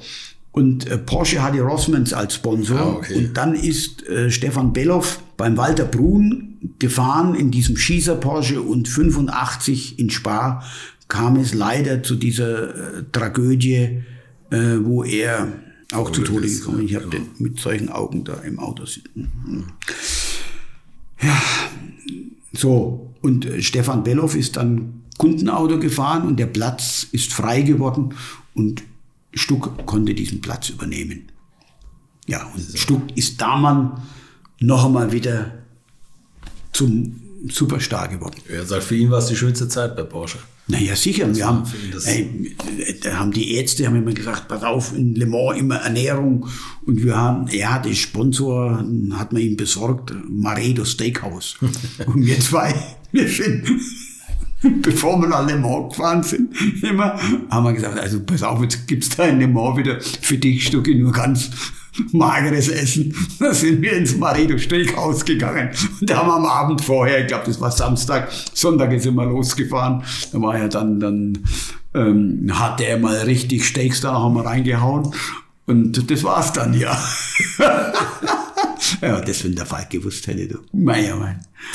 Naja, und äh, ja, das war schon, war schon gut mit dem Stück. Und die definitiv schönste Zeit war die Zeit, mit Walter Röhrl bei Porsche, weil das war ein blindes äh, Verständnis, das war einfach schön. Und, äh, und bei Audi war es genauso mit Matthias Ekström und auch mit Mike Rockenfeller. Ja, das war einfach vertraulich. Den Mike kannte ich von Porsche damals der ist immer zu mir gekommen, der war damals 18 Jahre jung und äh, ist den Carrera Cup gefahren und anfänglich dann auch den Super Cup. Und äh, die waren 18, die Kerle, und haben mir gesagt, die müssen noch kein Elfer fahren. Ne? Yippie, komm, ich möchte einmal, komm, gib mir mal so ein Elfer. Pass auf, werde Carrera Cup Sieger, dann kannst du den Elfer fahren, dann kriegst du von mir 14 Tage Elfer fahren. Ne? naja, das hat er irgendwann erfüllt. Timo Bernhard, der war ja auch bei Audi dann noch. Der war auch in, aus der Generation. genau, ja. Das fällt mir jetzt gerade ein. Der, der Timo Bernhard, der, den haben wir dann einmal ausgeliehen. Und er hat mit Audi auch einmal Le Mans gewonnen. Die Porsche-Fahrer sind auch einmal Audi gefahren und haben Le Mans gewonnen, ja. War eine tolle Geschichte damals. Naja. Riesenerfolgsstory. Also Audi in Le Mans, Porsche in Le Mans. Ja, der ist auch in Ding. Der hat aber in, in, in Sebring hatte der mal einen schweren Unfall. Da hat er sich schwer verletzt, der Timo Bernhard. Ja, stimmt. Hat er auch erzählt. Ein, Mit dem Rücken. Einen Rücken. einzigen großen Unfall, ne? Ja.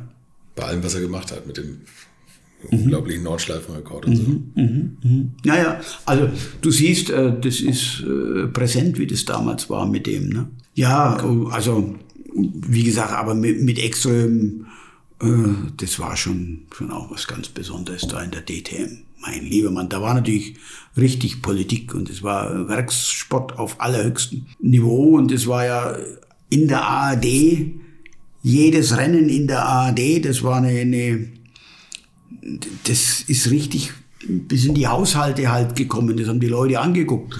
Wir haben gigantische Quoten auch gehabt. Ne? wenn wir da nach der, bei Porsche nach der Zeit da bei Null wieder angefangen haben, nach, nach Footwork Arrows, haben wir ja den, den äh, Supercup etabliert, um irgendwie, das hat der Max gut, gut gemeint und gut vorgehabt, weil man ja eine, damals ist man ausgestiegen und hat gesagt, man nimmt sich eine Auszeit und kommt wieder zurück. Die Auszeit besteht bis heute. Ähm, und der Max hatte dann da die tolle Idee, dass man den Supercup ins Leben ruft und im Vorprogramm und damit auf im sichtbar und bei dem Bernie da fährt. Und äh, das war eine, eine ganz tolle Geschichte. Wir hatten aber kein Fernsehen. Und RTL hatte die Rennen übertragen. Schumacher war am Anfang noch gar nicht so, aber da, da sind ein paar Sachen zusammengekommen. Und da habe ich mal mein ganzes Herz zusammengenommen und habe gesagt, also ich fahre jetzt zu dem Dr. Thoma von RTL. Bin da hingefahren und habe gesagt, Herr Dr. Thoma, euch geht's gut, der Starke muss dem Schwachen helfen. Wir bei Porsche, so habe ich es gemacht. Wir sind pleite. Wir haben nichts mehr. Haben nicht mehr viel. Aber wir kommen wieder auf die Beine. Wir wollen wieder auf die Beine kommen. Herr Dr. Thoma, wir brauchen Fernsehen für den Supercup. Können Sie nicht irgendetwas tun, machen für uns? Nur mal Österreicher. Ich überlege mir was, ja. Gut. Und dann hat er in den Pausen der Formel 1 dann oder im Vorspann schon immer irgendwie den Supercup mit ein, zwei Minuten. Hey, die Teams, die haben jubiliert. Die waren glücklich. Das ja. kommt im RTL und ja, im Formel 1 Vorprogramm. Ne? Im Formel, ja, so. Je populärer der Michael Schumacher geworden ist, umso schwieriger war es für den Dr. Thoma, der zwar der Chef war, aber die anderen haben ja unheimlich viel bezahlt und wir haben ja nichts gehabt, wir haben nichts bezahlt. Ne? Ähm, umso schwieriger war es, das da noch unterzubringen. Und dann ist es immer weniger geworden und dann sind die Teams sauer geworden. Auch auf mich. Ihr habt gesagt und versprochen und denen nicht sagen können, was das für ein Deal ist, dass wir da nichts bezahlen. Und dann war das natürlich schlecht für die Sponsoren und jedenfalls irgendwann ist nichts mehr gekommen. Aber mit dem Carrera Cup war es das Gleiche. Da bin ich zum Peter Geisecker, eine ja, Legende. 24-Stunden-Rennen. 24-Stunden-Rennen. Ja. Und zum Peter Geisecker bin ich hin und habe gesagt, Peter, ich brauche Hilfe, brauche Fernsehen. Können wir irgendetwas machen? Und das war ja so ein echter Kölsche Jung. Ne? Und dann hat er in seinem breitesten Kölsch gesagt, ich kann das nicht richtig nachmachen, liebe Jung, das gefällt mir, was du mir das sagst. Hör mal, ich mach dir was. Ne? Und dann waren wir auf, ich glaube damals hieß DSF, ne? Und da hat er das immer wieder, wieder untergebracht. Ne? Und dann sage ich, aber Peter, wir haben kein Geld. Wir haben kein Geld. Du zahlst, wenn du kannst. Irgendwann jedet wieder gut. So war das. so war das, so war das. Jetzt pass auf. Und darum sage ich, es ist manchmal auch Empathie.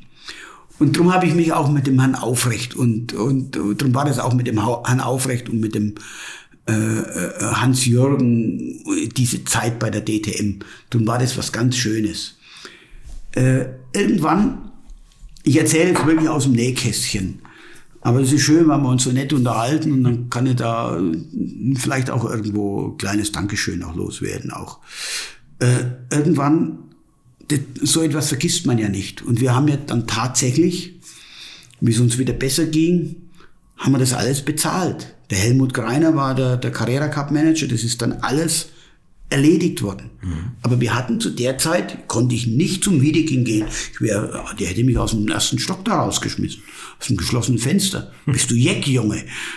Ähm, wir konnten nichts bezahlen und ich war einfach froh, dass ich das geschafft habe, ja. Und irgendwann, wie ich dann da bei der DTM war, kam aber auch die Zeit, und wenn du das genau verfolgt hast, weißt du, was ich meine, muss der Wiege Group nicht mehr gut ging. Ja. So. Und dann waren da Aufrecht und ich, wir waren uns da immer sehr einig. Wie gesagt, der Peter Geisiger und die Wiege haben dem Motorsport unheimlich viel gegeben. Mhm. Jetzt ist es eigentlich nicht mehr als selbstverständlich. Und ich kann es nur von meiner Seite sagen, was ich mit dem Peter Geisiger erlebt habe.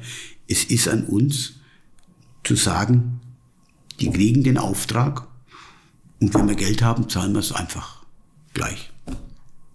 So war das. Und so sind wir geblieben bis er leider viel zu früh verstorben ist, der Peter Geisiger. Ja, liebt man aber auch selten ne, in der Industrie, dass so das, das, das dann nicht vergessen wird. Nein, darum sage ich, darum sage ich, aufrecht, ja. Betzler, Abt, geil, war alles gut.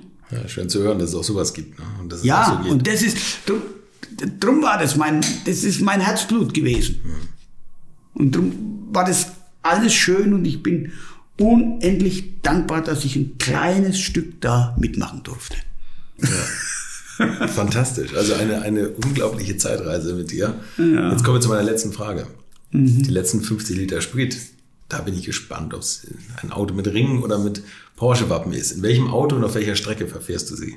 Naja, die letzten 50 Liter äh, mit dem 911 Turbo eine schöne Fahrt mit meiner Frau über den San Bernardino oder den San Gotthard an den schönen Gardasee in unser zweites Zuhause nach Gagnano. Das klingt gut. Welche Baureihen und Elber? Die sind mir alle recht. 993 Turbo, 992, was auch immer, das ist, ja, das wäre okay. So, das war Jürgen Pippich. Und da er eng mit Walter Röll befreundet ist, habe ich ihn natürlich auch zu seiner gemeinsamen Zeit der beiden befragt. Und da könnt ihr euch noch auf einige Geschichten in meinem Walter Röll Spezial 75 Jahre einer Legende freuen. Aktuell sind wir da ja schon bei seinem zweiten Weltmeistertitel bei Opel angelangt und ich freue mich, wenn ihr diesen Kanal abonniert, damit ihr keine Folge verpasst. Viele weitere Geschichten mit Bild und Ton findet ihr auf meinem YouTube-Kanal, den ich euch auch nochmal in den Shownotes verlinkt habe. Wir hören uns hier hoffentlich am nächsten Donnerstag wieder. Bis dahin bleibt gesund und fahrt vorsichtig. Infos, Bilder und alles Wissenswerte unter der Internetadresse www.alte-schule-podcast.de. Alte Schule ist ein Podcast aus den WakeWord Studios.